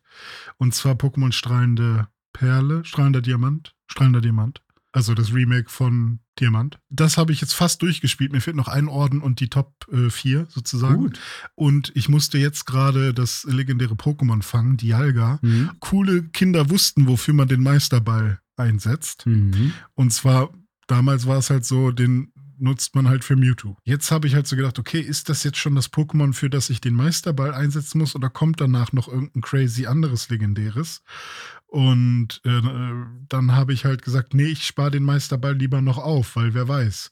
Weil ganz oft ist es ja irgendwie so, dass dieses eine Pokémon, was man dann trifft, das ist noch nicht das, wofür man den Meisterball Mhm. braucht, sondern erst das ganz am Ende in der geheimen Höhle, wo man dann Ja, noch ja, genau. reingeht, so. Das kann natürlich passieren. Und, aber ich wusste nicht, dass ich dann, äh, also dass ich gerade schon diese Story-Mission mache, wo ich dann äh, dieses Pokémon fangen werde. Und dann hatte ich nur äh, Finsterbälle und Pokebälle und Superbälle dabei und ein paar Premierbälle. Puh, ja. Und ich habe jetzt nach 20 Versuchen oder so, immer Switch wieder ausmachen und an der Stelle gespeichert, habe ich dieses Dialga, was ja Zeit und Raum biegen oder Zeit zumindest biegen kann, Mhm. mit einem Superball gefangen. also Respekt erstmal dafür, dass du so ein legendäres Pokémon mit einem äh, Superball fängst. oh yeah. Äh, ja, 20 Versuche kann ich mir vorstellen, wie viel Spaß das gemacht hat, immer und immer wieder versuchen und wie lange das gedauert hat. Aber ich hoffe, dass man in Pokémon Karmesin und Purpur ähm, die Legendaries nicht mit einem nervigen Superball fangen muss, sondern dass man dann, dass man die direkt am Anfang bekommt. Da können wir nämlich gleich mal äh, drüber sprechen. Es gab nämlich zu Pokémon Karmesin und Purpur einen neuen Trailer. Es gab so eine Pokémon Direct oder mhm. wie sie heißt. Ähm, die habe ich nicht komplett geguckt, sondern ich habe mir nur den Trailer angeschaut. Und ähm, da wurden aber auch schon neue Features ähm, äh, besprochen und gezeigt und auch ein paar neue Pokémon. Und äh, wir wollten jetzt mit euch einmal äh, die ganz neuen Features einmal durchgehen und euch alle Informationen kredenzen. Exakt. Ähm, die neue Region Dome. Da ja. gibt es quasi, die Map gibt es jetzt quasi. Die kann man sich jetzt äh, angucken. Äh, die heißt Paldea Region. Hm, klingt äh, prähistorisch. Ja, so ein bisschen, ne? Ähm, und die Paldea-Region hat in der Mitte so einen riesigen Krater, als wäre da irgendwie, weiß ich nicht, mal ein Meteorit eingeschlagen oder so, aber auch schon echt lange her, weil das irgendwie nicht mehr, also es sieht nicht so aus wie so ein richtiger Meteoritenkrater, wie man ihn so von Bildern kennt. Von, es könnte auch ein Vul eine Vulkanspitze sein, aber der Vulkan ist noch ganz weit unten tief drin. Es sieht interessant aus. Auf jeden Fall ist innerhalb dieses Kraters sind so, so Wolken, die in einem Strudel sich bewegen. Also wahrscheinlich wird man da irgendwie noch mal hin müssen und da ist irgendwas Wichtiges, kann ich mir sehr gut vorstellen. Mhm. Was ich aber ganz cool finde an dieser Re äh, Region ist, dass sie ähm, sehr kompakt wirkt und ähm, irgendwie alles bietet. Also es gibt so ein bisschen ähm, Graslandschaft, es gibt ein bisschen äh, Fluss, Flüsse und Seen und es gibt äh, so Eisberge, es gibt äh, so ein bisschen was, was aussieht wie so Rocky Mountains. Ähm, es gibt äh, Inseln. Es gibt, glaube ich, ja, das könnte sowas sein wie so ein Moor und eine kleine Gegend mit so Mini-Vulkanen. Mhm. Ähm, Städte, also irgendwie gibt es alles. Und, und es ist nicht sehr flach, sondern wirklich ähm, auf unterschiedlichsten Ebenen und könnte sich auch an, also jetzt nicht so zu 100 Prozent, aber auch ein bisschen an äh, Breath of the Wild irgendwie, ähm, also zumindest daran inspiriert, davon inspiriert haben irgendwie. Das wäre gut. Breath of the Wild wäre wär ein sehr gutes Vorbild. Und ja. du sagst schon, die Insel ist relativ umfangreich äh, und es wird ja jetzt auch anscheinend die Möglichkeit geben, die nicht nur zu Fuß zu bereisen, sondern mhm. zu Pferd quasi mehr oder weniger zu, zu Pokémon. Und zwar hat man in dem Trailer gesehen, dass diese beiden legendären Pokémon, Koraidon und Miraidon, auch ja. eine Reitform haben, indem sie aussehen wie ein Motorrad oder so. Genau. Und da bin ich jetzt mal total gespannt, weil das wurde jetzt noch nicht so ganz ersichtlich oder wie das zustande kommt, weil normalerweise fängt man, wie du ja eben schon erzählt hast, aus Pokémon äh, Perl, äh, das mhm. legendäre Pokémon ganz am Ende. Aber wenn das gleichzeitig so eine Art Reittier ist, was jetzt auch schon präsent in einem Trailer gezeigt wird, dann muss man das ja eigentlich schon vorher mhm. bekommen in irgendeiner Form. Also ja. eigentlich sogar schon relativ früh, um dann eben die Welt damit bereisen zu können. Hm. Also Pokémon hatte ja diverse Probleme, die Spielereihe. Und zwar irgendwann, äh, nachdem diese, ähm, ah, wie fange ich am besten an? Fangen wir mit den VMs an. Also die VMs wurden ja irgendwann einfach nur noch nervig. Es ja. war eine Attacke, die man einem Pokémon beibringen musste und dann konnte man diese Attacke nicht mehr verlernen. Aber die Attacke war super wichtig, um die Welt bereisen zu können. Zum Beispiel ganz am Anfang äh, bei Pokémon äh, Blau, Rot, Grün und Gelb äh, der Zerschneider. Ist super wichtig, aber eine mega nervige Attacke.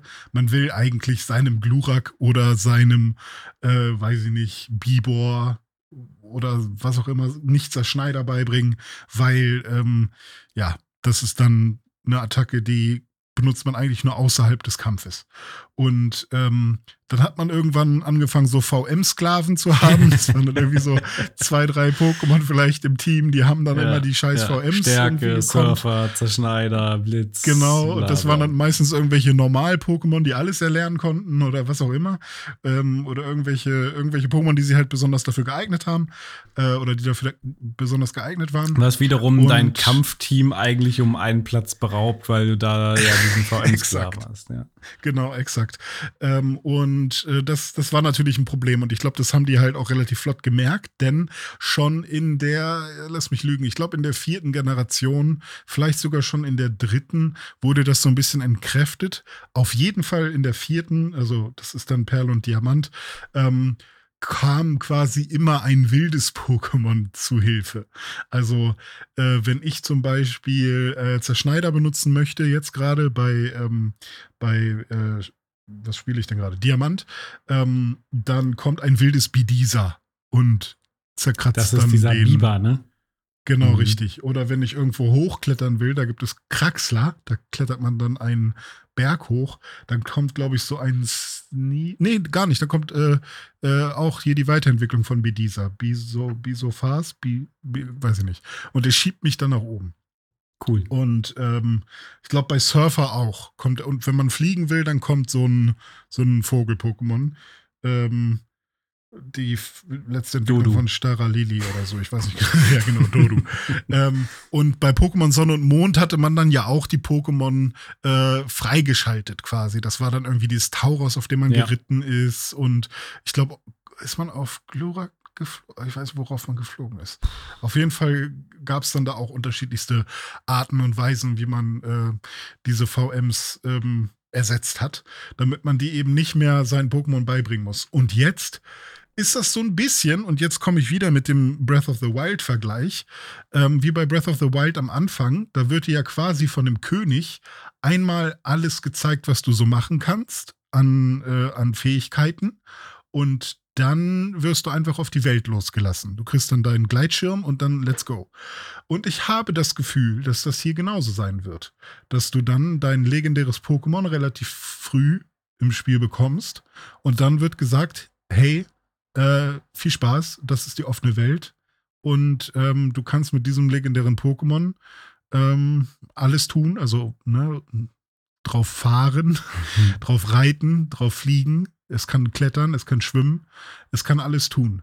Und äh, warum ich das glaube, das äh, besprechen wir gleich nochmal, weil da gibt es noch ein paar mehr Punkte, die, die dafür sprechen. Mich erinnert das ja tatsächlich so ein bisschen an Digimon, vor allem an die Aha. zweite Staffel, wo sie dann diese Armor-Digitation hatten. Da war es dann auch oft so, dass sie ihre Digimon äh, die konnten dann verschiedene Digitationen machen und dann gab es die eine, die mehr so für den Kampf war und die andere, die war dann, um darauf reiten zu können, irgendwie in der Welt. Ja, und so ja. hier könnte das ja auch so ein bisschen äh, so ähnlich sein. Ja. Übrigens, eine Sache muss ich jetzt an der Stelle mal sagen. Koraidon und Miraidon. Äh, Koraidon ist mhm. ja der rote, der mehr so ein bisschen prähistorisch ist und Miraidon ist äh, der äh, lilane, purple-mäßig, der eher so future-mäßig ist, genau. Ja. Und Miraidon funktioniert, glaube ich, quasi als Motorrad mit so Jetantrieb und Koraidon mhm. sieht zwar aus wie ein Motorrad, weil der hat quasi Reifen, läuft ja. aber auf vier Beinen. Wie dumm ist das denn? Richtig. Ja, genau. Ich, ich weiß auch nicht. Ich glaube, sie wollten halt wirklich. Also, ich weiß nicht, warum man das dann macht. Also, ob, warum man dann sagt, das ist so wichtig, dass die komplett äh, ähnlich aussehen. Ja. Ähm, aber also ich finde ich finde es ja erstmal schwierig, dass man sagt, es muss ein Motorrad sein. Also warum können die Pokémon nicht einfach Reittiere sein? Ja. Warum muss es irgendwas sein, was super schnell durch die Gegend fährt? Weil das ist halt wirklich irgendwie das ist ja genau das, was, glaube ich, viele Pokémon-Fans von Anfang an ja gestört hat, dass ähm, man halt plötzlich Objekte hat, so, das ist kein organisches Vieh mehr irgendwie, aber ja irgendwie doch. Und jetzt hat er da aus der Brust heraus so ein riesiges Ding. Ja. Tut ihm das nicht super weh? Ein Reifen, dem, auch der dem, keiner ist. Ja, genau. und ähm, ja, genau. Und vor allem ist das ein Reifen, der keiner ist. Und wenn die sich dann auch so aus Evolution, äh, aus, wenn die irgendeine Evolution durchgemacht haben, ähm, warum ist das dann so passiert, dass der plötzlich vorne und hinten so einen komischen Reifen hat, aber er läuft trotzdem auf den, den Beinen, dann lieber diesen Reifen wegmachen. Tja. Ja, weiß ich nicht. Also das ist wirklich nur so eine komische optische Entscheidung und ähm, irgendwie ist man mit keinem der beiden wirklich zu 100% happy, weil der eine sieht zwar, ich finde zum Beispiel, dass der, der, dieser Jet, also Miraidon, Ja. äh, sieht eigentlich ganz cool aus. Ähm, aber ich finde es halt doof, dass er halt so ein technisches Gerät ist und halt hinten wirklich Düsen hat, die, die, die wirklich so eine Energie rausschießen. Düsen und Weil wir hatten ja LED-Augen. schon mal, wir hatten ja schon mal so ein Jet-Pokémon und das war hier äh, in ähm, Rubin und Saphir, ähm, dieses rote, dieses Ach, sieht so äh, aussehen wie La- Mini-Logia. Latias, Latios. und Latios. Äh, Ja, genau, genau. davon aber eine irgendeine Special-Entwicklung, die dann irgendwie düsenmäßig war. Ja, genau, aber auch die sind, glaube ich, schon ähm, generell einem Jet nachempfunden, Ja, sozusagen. Aber s- man sieht halt eindeutig, dass sie noch organische Wesen sind. Mhm. Und jetzt hat man hier irgendwie so ein Wesen, was halt, äh, ach, weiß ich nicht. Ähm, aber ich finde es prinzipiell okay, soll man machen. Dann gibt es so ein Pokémon halt. Ähm, aber dann dem anderen, der Echse, halt, und auch diesen Lenker, den die haben. Die haben ja dann so komische Lenker. Warum kann der nicht selber steuern einfach? Warum muss man sich an einem Lenker Ja. festhalten? Wie gesagt, für mich ist es an der Stelle Ah. irgendwie mehr Digimon als Pokémon, weil da Ja, war das, das ja schon stimmt. immer so, dass das alles auch so technisch ist und die schon irgendwelche Mhm. Düsenjet-Turbinen und was weiß ich nicht alles hatten. ja, ja. Aber sei es Ja. drum, äh, das Ja. müssen wir jetzt erstmal so schlucken. Es gibt ja noch viele andere äh, tolle Neuigkeiten, die dieser Trailer gezeigt hat. Und zwar Mhm. zum Beispiel den Terra-Typen. Was ist denn der Terra-Typ? Was hat es denn damit aus sich? Der Terra-Typ ähm, ist ein Typ, den jedes Pokémon in äh, der Paldea-Region hat. Also das ist etwas, was mit der Region zu tun hat, ähnlich wie ja auch ähm, in Galar können ja Pokémon sich Dynamaxen. Ja. Und das hat auch was mit der Region zu tun. Und hier ist es jetzt so, dass ähm, in Paldea äh, jedes Pokémon quasi diesen Terra-Typen hat. Und äh, der ist aber inaktiv permanent. Das heißt, ähm, man weiß zum Beispiel, dass der Terra-Typ von Evoli, weiß ich nicht genau, halt irgendwas ist. Oder von, von, von Pikachu ist der Terra-Typ zum Beispiel Flug. Das weiß ich jetzt tatsächlich auch. Und ähm, den kann man aktivieren. Ähm, und wenn man, äh, wenn man den aktivieren möchte, dann muss man aber einen Terra-Kristall-Orb benutzen. Und den eben mit, weiß ich nicht, ob man den dann irgendwie an Pikachu reiben muss oder so, aber auf jeden Fall muss man den dann benutzen. Und dann äh, aktiviert man diesen Typen bei Pikachu. Und es verändert dann zum einen seine ähm, Form. Also es ähm, wird dann so kristallinenmäßig. Ja, die Dinger so sehen dann aus wie Swarovski-Pokémon. Ja, richtig. Dieses Swarovski-Pokémon. So billige, billige Kristallfiguren. Aber sie können sich trotzdem noch äh, bewegen. Also ich finde, die Optik ist schon okay irgendwie. Es sieht ganz nett aus. Ähm, und sie bekommen dann halt noch eine zusätzliche Fähigkeit und haben meistens noch irgendwas auf dem Kopf. Also Evoli hat zum Beispiel so einen riesigen äh, Diamantring quasi als Krone Mhm. auf dem Kopf. Und Pikachu kriegt mit dem Terratyp Fliegen dann halt Ja. so diese Luftballons, die man auch schon mal gesehen hat. Äh, und dann kann es halt auch fliegen. Und ähm, Ich finde die So, Idee ja. ein, an sich ganz cool, aber designtechnisch, ja, weiß nicht. Wie gesagt, sieht halt einfach wirklich aus wie ein Swarovski-Schlüsselanhänger. äh, Irgendwie einfach. Dann haben die noch diese Dinger Ja, auf dem ey. Kopf. Also, das wird ein Verkaufsschlager in den, in ja, den Kiosks. locker. Ich, ich wette, es wird sogar auch von Swarovski irgendwie so Dinger geben. Ich glaube, sowas gab es schon mal, so Pokebälle und sowas von Swarovski. Hm. Äh, Das sah dann auch schon so, Ja. so. Also, was halt interessant ist und weshalb ich das nicht äh, sofort, ähnlich wie bei Dynamax oder Z-Moves, irgendwie einfach nur lame finde.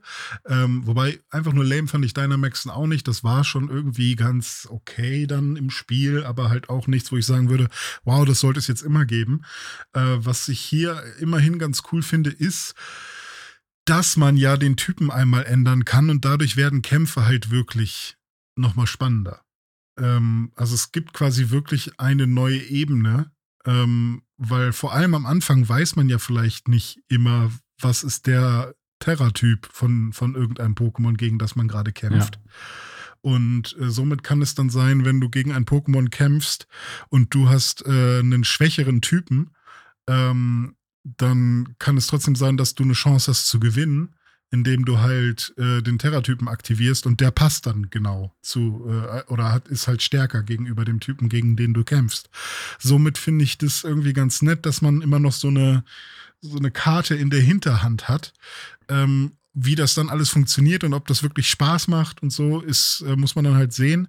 Man braucht halt immer diesen ähm, Terra-Kristall-Orb, der aufgeladen sein muss und das kann man an jedem Pokestop machen. Ähm, okay. Ähm, das heißt, man kann das immer nur einmal machen, bis man, äh, also man verwendet das, dann muss man erstmal diesen ähm, Orb wieder auffüllen und dann kann man es wieder machen. Das heißt, man ist auch nicht die ganze Zeit nur am Terra-Typ betteln. Okay. Sondern ja. Kann das ab und zu ähm, mal als Bonus genau. benutzen, sozusagen. Ähnlich wie bei Dynamaxen genau. war es ja auch so, da musst du auch irgendwie bestimmte Voraussetzungen erfüllen, bis das irgendwie ging. Äh, wo du gerade dieses Pikachu erwähnt hast, was dann den Typ Flug bekommt, das Pikachu mhm. wird man übrigens nur als Vorbesteller bekommen äh, Stimmt, und würde das sonst im mhm. Spielverlauf nicht kriegen können. Mich juckt das ja schon ein bisschen, weil ähm, fliegendes Pikachu kennt man ja noch aus dem Vorspann von, von Pokémon Gelb. Da gab es ja den Surfer Pikachu und das fliegende Pikachu und so. Und das gab es auch als Karte und bei Pokémon Go gibt es das. Und hätte ich schon Lust auf so ein fliegendes Pikachu mit da Luftballons am Kopf irgendwie. Ja. Also ich glaube, ich werde auch ähm, vorbestellen, weil ich bin, also ich, ich werde es mir so oder so kaufen. Jetzt die Frage: Deswegen, Karmesin mh. oder Purpur? Ist total schwierig, weil ursprünglich war ich sehr dolle auf Karmesin, mhm. ähm, weil ich halt einfach so, so eine Dino-Echse sehr viel cooler finde. Ähm, und ich finde es auch cooler, dass das kein Motorrad ist. Mhm. Ähm, sondern dass die Echse wirklich mit den Füßen läuft.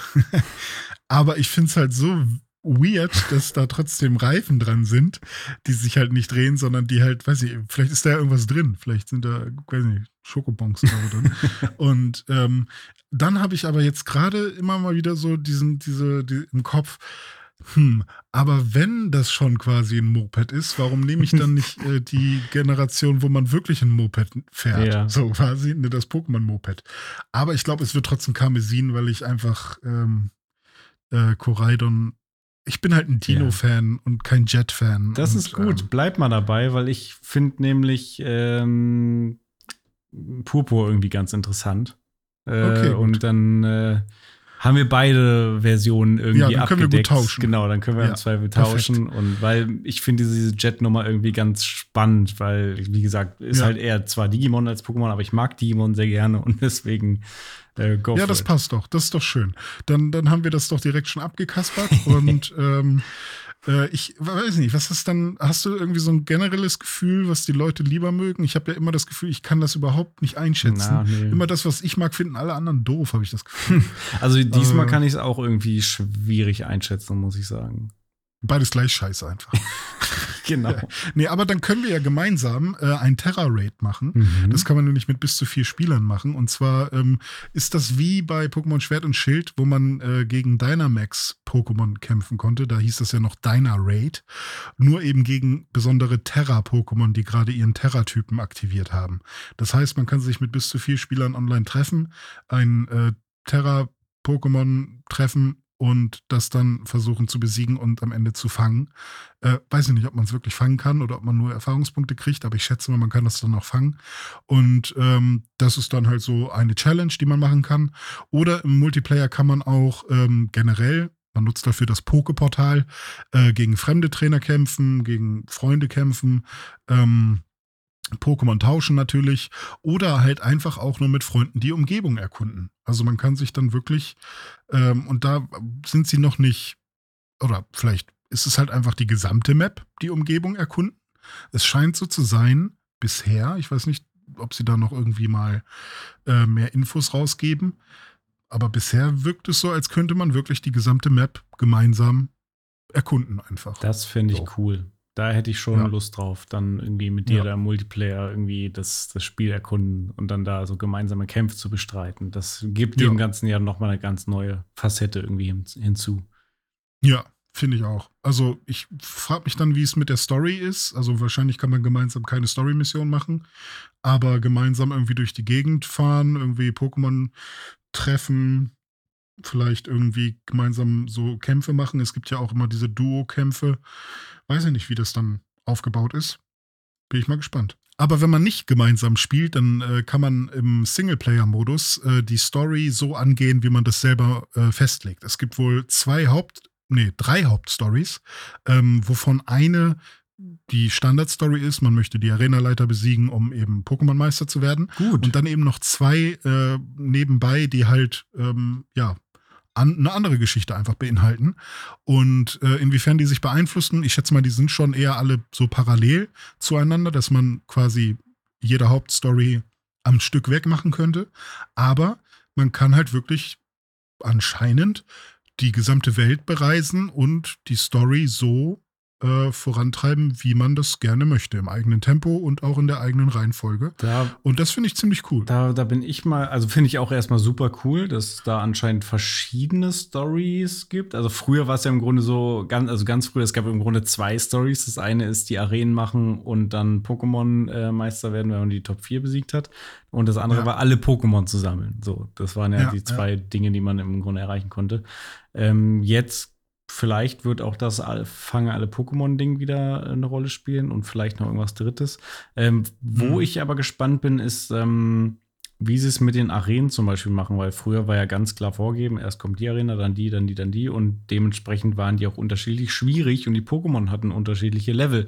Wenn ich jetzt aber Mhm. von vornherein überall hingehen kann, ist es dann so wie in Elden Ring, so nach dem Motto, man kann zwar überall hingehen, aber kriegst dann halt heftig auf die Fresse, wenn du irgendwo hingehst, wo halt super schwierige Gegner sind, oder wird es vielleicht dann naja, passt es sich dir an, dass die Gegner immer Mhm. ungefähr in deinem Level sind? Oder wenn du in die Arena zuerst gehst, dann sind da die Pokémon nur auf dem Level? Oder pff, keine Ahnung. Was ich dazu gelesen habe, und äh, das scheint auch schon bestätigt zu sein, und ich weiß noch nicht, was ich davon halte, ähm, ist, dass es so ist wie bei Elden Ring quasi, dass man, man kann in jede Arena rein, aber ähm, es ist dann, ja, wenn, wenn, wenn, also es gibt quasi eine sinnvolle Reihenfolge der Arenen, Ja.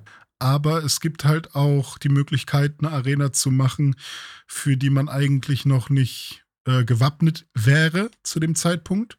Wenn man die dann aber schafft und doch hinbekommt, kriegt man halt mehr Erfahrungspunkte und so. Ja. Und ähm, also das ist das, was, was bisher so ähm, beschrieben wurde, dass es so sein Das soll. fände ich aber eigentlich ganz cool. Ja, ich weiß halt noch nicht, was ich davon halten will, weil äh, auf der anderen Seite denke ich mir natürlich, ich will in jede Arena gehen und mir selber äh, aussuchen, ähm, wann äh, ich welche Arena mache. Und dann will ich auch, dass das immer eine Challenge ist. Aber genauso hasse ich es, wenn irgendwas mitlevelt Ja, und mitskaliert, ja, ja. weißt du? Deswegen kann ich das Dilemma total verstehen, aber irgendwo muss man halt sich, äh, muss man das entscheiden. Und natürlich, wenn du irgend so einen Giovanni-Typen hast, der irgendwie der krasse, übelste Arenaleiter ist, dann kann der nicht, weil du den als erstes machst, nur 20, Level 20 Pokémon Mhm. haben oder so. Und deswegen finde ich das okay, wenn, wenn irgendwie so ein krasser Trainer, äh, ein krasser Arenaleiter, der als der gefürchtetste Arenaleiter der Region gilt oder so, dann muss der halt auch seine Level 60 Pokémon haben. Ja, finde ich auch. Ja. Ja, wie das Ganze dann am Ende tatsächlich aussehen wird, das sehen wir dann ab dem 18. November 2022, denn da erscheinen Pokémon Karmesin und Purpur. Und wie gesagt, wenn ihr vorbestellt, dann bekommt ihr sogar dieses fliegende Pikachu dazu. Ich glaube, ich werde das wahrscheinlich tun. Cool. Also bestellst du Purpur und ich Karmesin und dann.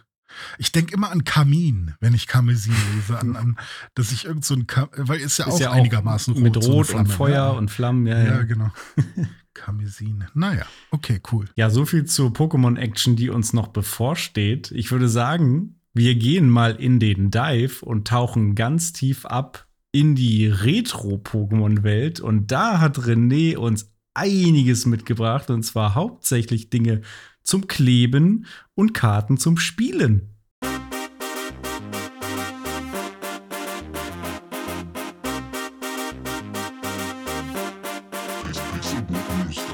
Dome, ich fühle mich wie ein Kind.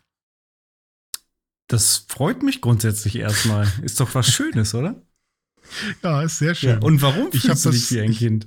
Ich, ich habe was Wildes gemacht. Und zwar, äh, du warst im Urlaub und ich saß so alleine zu Hause auf dem Sofa und ich dachte mir so, hm, irgendwie will ich Geld ausgeben. Und Pass ich einmal nicht auf auf den Jungen. ja, kommt er schon auf dumme Ideen. Ja, auf jeden Fall ähm, äh, saß ich dann so und ich war ja gerade wieder so im, im Pokémon-Rausch. Merkt man vielleicht ein bisschen, ein bisschen weiß vielleicht, nicht.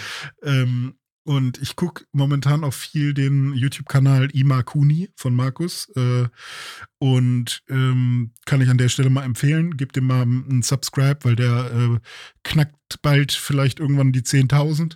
Äh, dann, dann wäre das mal was. Und äh, den schaue ich in letzter Zeit viel und der hat mich halt total angesteckt. Und dann habe ich gesagt, so, jetzt habe ich wieder Bock auf Trading Cards, auf Pokémon, das Kartenspiel. Und ich habe das auch sehr viel ähm, am Rechner gespielt tatsächlich, das äh, Pokémon Trading Card Game. Und äh, bin da auch echt mittlerweile, glaube ich, ganz gut. Mein Deck ist zwar noch nicht das beste Deck, also ich habe ganz oft einfach ziehe ich die schlechteren Karten in, in, in so einem Online-Match gegen irgendwen. Aber ich äh, baue es ständig aus und habe dann auch meine äh, Gewinnstreaks, ähm, sodass ich dann auch ein paar Booster-Packs online bekomme. Aber äh, was dann da, also was, was dann passiert ist, ist, ist dass ich gedacht habe, ja genau, ich, ich wollte mir halt äh, so ein Booster-Display besorgen, mhm. weil ich halt gerne Pokémon-Karten auspacken wollte. Und weil die momentan halt echt einigermaßen knapp sind und wenn sie nicht knapp sind, dann sind sie sehr teuer. Habe ich halt gedacht, okay, ich schau mal bei eBay Kleinanzeigen. Vielleicht hat hier irgendjemand in Hamburg eins einigermaßen günstig, weil man muss halt wissen, dass so ein Pokémon-Display ähm, anders als die einigermaßen günstigen Magic-Displays mit 36 Booster trotzdem über 120 Euro kosten meistens. Und ähm, das ist ein Haufen Kohle.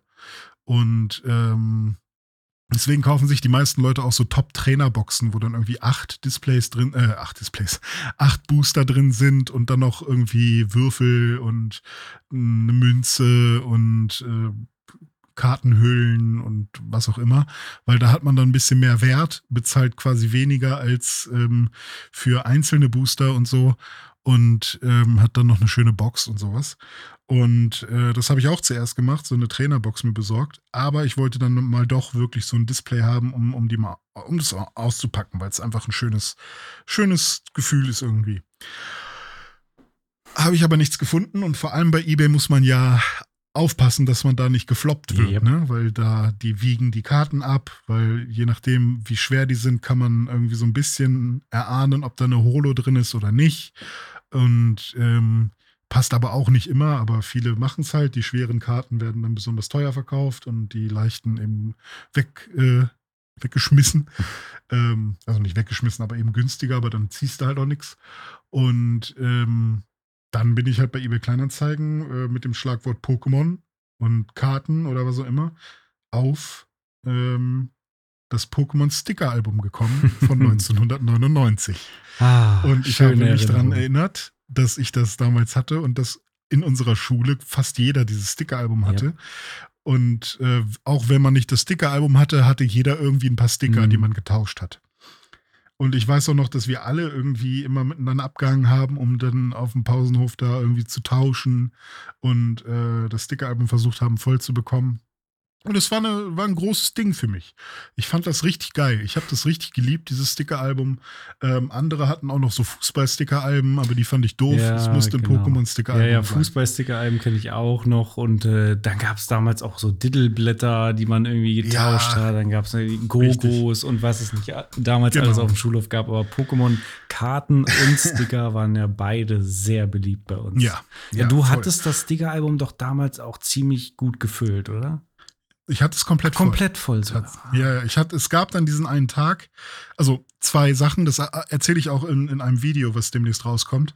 Ähm, ich habe einmal zu meinem Geburtstag, also im Oktober muss das gewesen sein, ähm, von meiner Oma habe ich da ganz viele ähm, kleine Stickerpäckchen bekommen. Weiß ich nicht, 20 Stück oder so. Und da habe ich dann schon das äh, Stickerheft nochmal richtig gut füllen können. Also da habe ich ganz viele bekommen, die ich noch nicht hatte. Und ich hatte natürlich auch ganz viele zum Tauschen, mhm. doppelt. Und dann fehlten mir aber noch ein, zwei oder drei.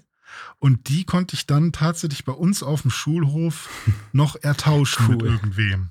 Und ähm, da war es mir dann ja auch total egal. Ich habe dann zu irgendeiner Person gesagt, hey, ich hätte gern den Sticker und ich gebe dir dafür 30 andere, weil ich halt ganz ja. viele Sticker hatte. Ja. Und deswegen wurde es mir am, am Ende dann einfacher gemacht. Also ich hatte so ein bisschen diesen Rich Kid-Bonus, mhm. weil ich halt einfach ganz viele Sticker hatte. Und ähm, das war dann aber so mein ganzer Stolz, dass ich dann dieses Sticker-Album komplett voll hatte. Und ich weiß auch noch, dieses Gefühl, als ich dieses volle Sticker-Album hatte und wie ich mich einfach gefreut habe und über den Schulhof gelaufen bin. Ähm, aber dann, ich glaube, meine Eltern haben das irgendwann weggeschmissen. Oh, Deswegen war nein. ich dann irgendwie relativ traurig. Ja, ja. ja. Man hätte es äh, also einschweißen müssen und sich gar nicht ranbringen. Vielleicht ist es auch noch irgendwo. Ich habe es nur nicht gefunden. Mal schauen. Aber ähm, jedenfalls habe ich dann dieses Sticker-Album gesehen und habe gedacht, oh, damn, stimmt, dieses Sticker-Album. Und das Geile war, was ich da bei eBay Kleinanzeigen gesehen habe, war nicht nur das Sticker-Album, sondern es waren auch noch 94 Sticker-Booster. 94 Booster. 94 wow. Booster.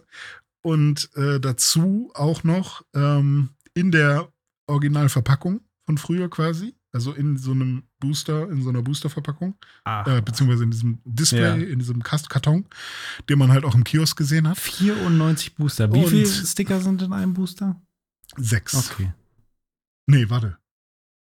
Doch, sechs, glaube ich. Ja, ich glaube sechs. Kann man jetzt 6 mal 94 rechnen, wenn man schnell im Kopf ja. ist, äh, fast 600 Sticker.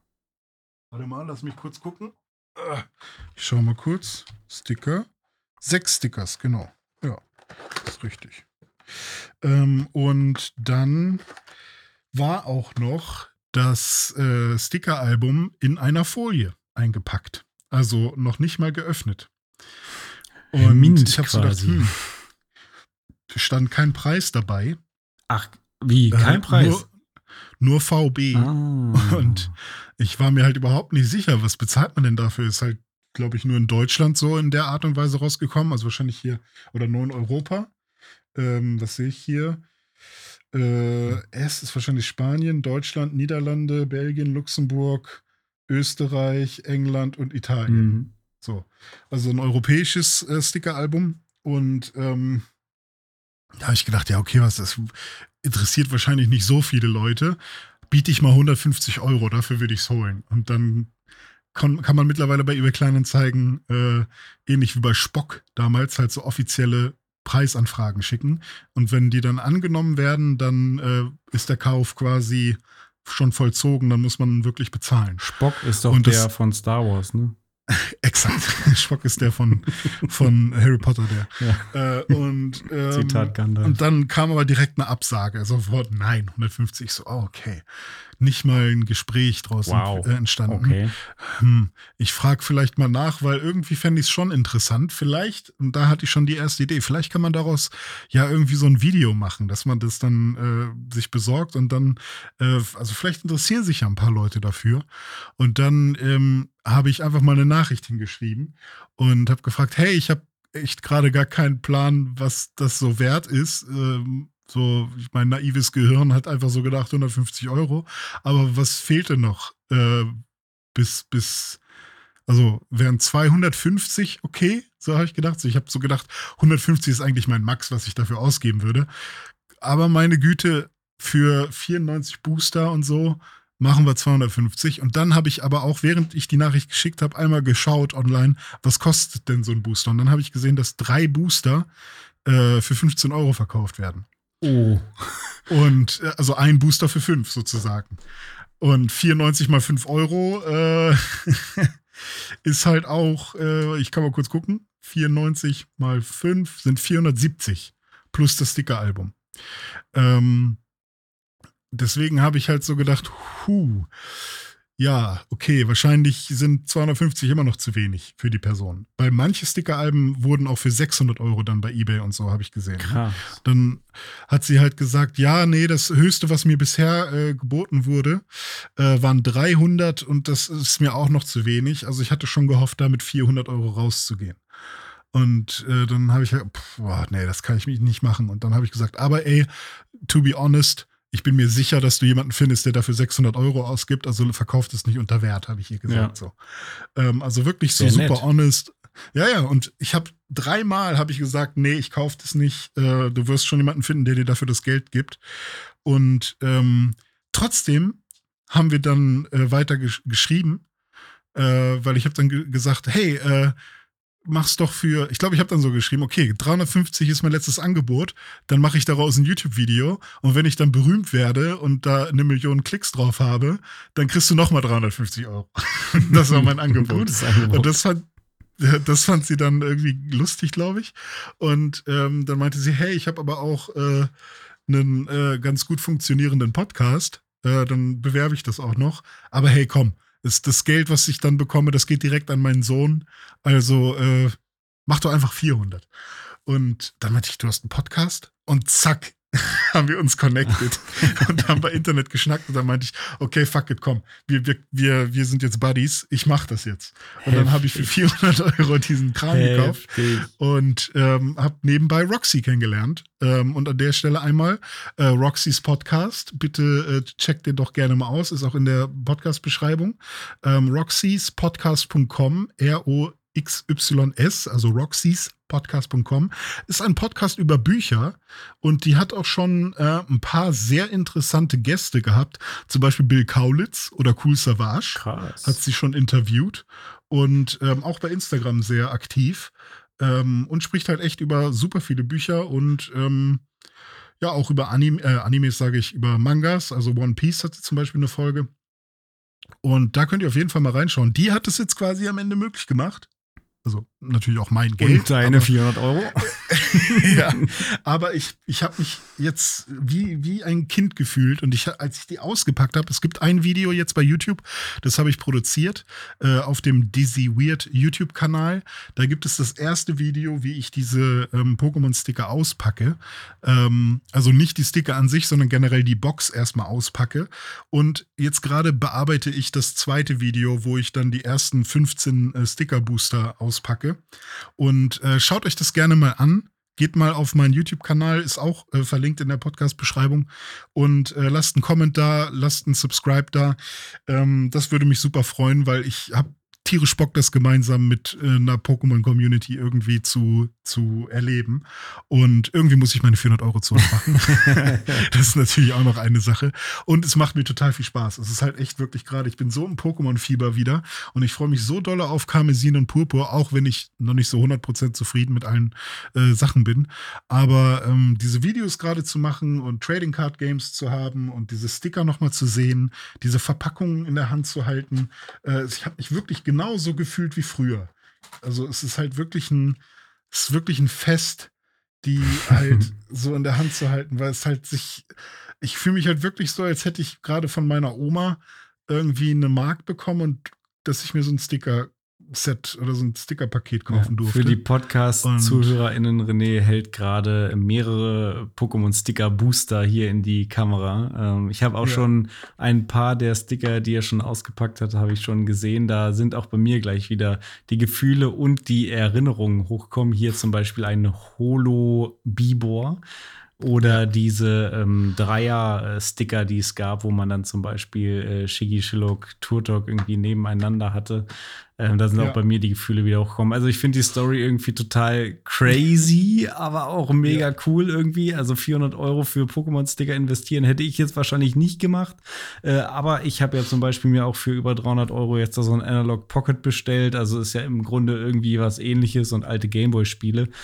Ähm, ja. Man versucht ja irgendwie die nostalgischen Gefühle von wieder aufleben zu lassen und sich so ein bisschen fühlen, wie man sich damals gefühlt hat. Irgendwie, wenn ich jetzt irgendwie dann auf dem Analog dann Mario äh, World, äh, nicht Mario World, Mario Land Spiele oder du irgendwie ja, ja. Äh, Sticker in das Sticker-Album klebst, ist ja am, am, am Ende kommt irgendwie das Gleiche bei raus, positive ja. Kindheitsgefühle. Und ich habe tierisch Bock auch, ähm, dich dabei zu begleiten, bei dieser Reise jetzt da diese Videos zu produzieren und ähm, unterstütze dich da auf jeden Fall. Und, äh, weil ich glaube, das ist es nämlich auch eher. Es ist halt gar nicht mal so sehr, dass ich jetzt diese Sticker habe, weil ich kaufe das ja auch nicht, um die jetzt zu behalten und irgendwann für Geld wieder zu verkaufen, sondern ich will ja den Spaß. Und es ist eher so ein Startschuss. Also ich habe irgendwie das Gefühl, dass diese 400 Euro, die ich da jetzt investiert habe, das ist ein Haufen Kohle. Ja.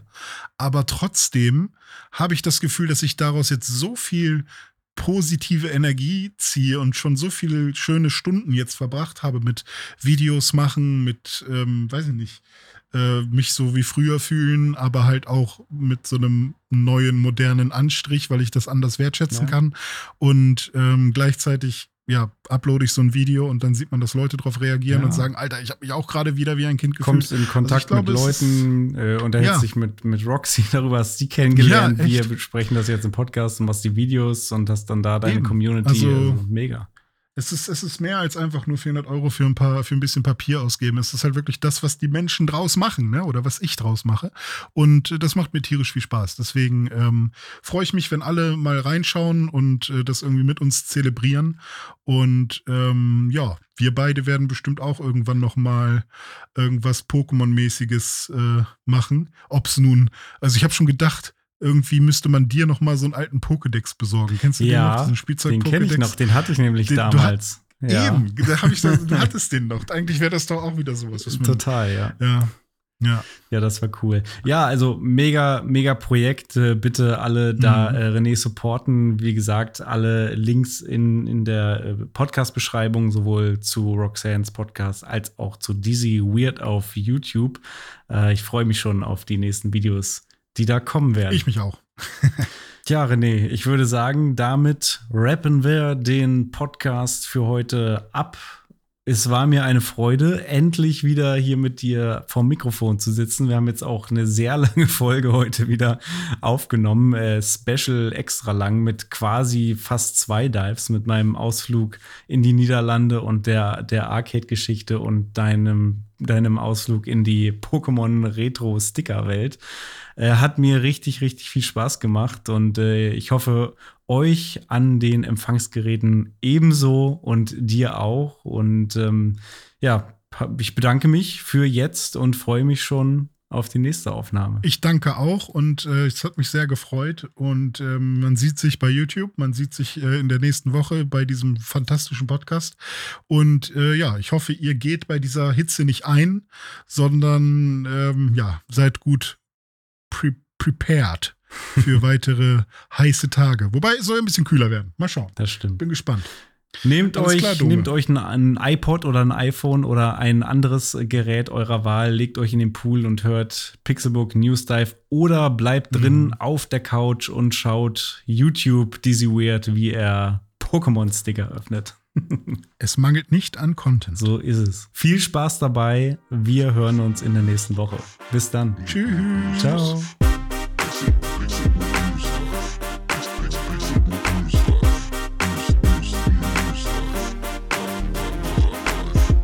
Pixelbook News Dive findet ihr auf Twitter unter @pixelbooknews. Wir freuen uns auf euer Feedback und positive Rezensionen. Mails schreibt ihr an newsdive@pixelbook.de und wenn ihr die Jungs direkt erreichen wollt, nutzt @dizzyweird oder @dominik Eulmann auf den sozialen Plattformen. Pixel, Pixel.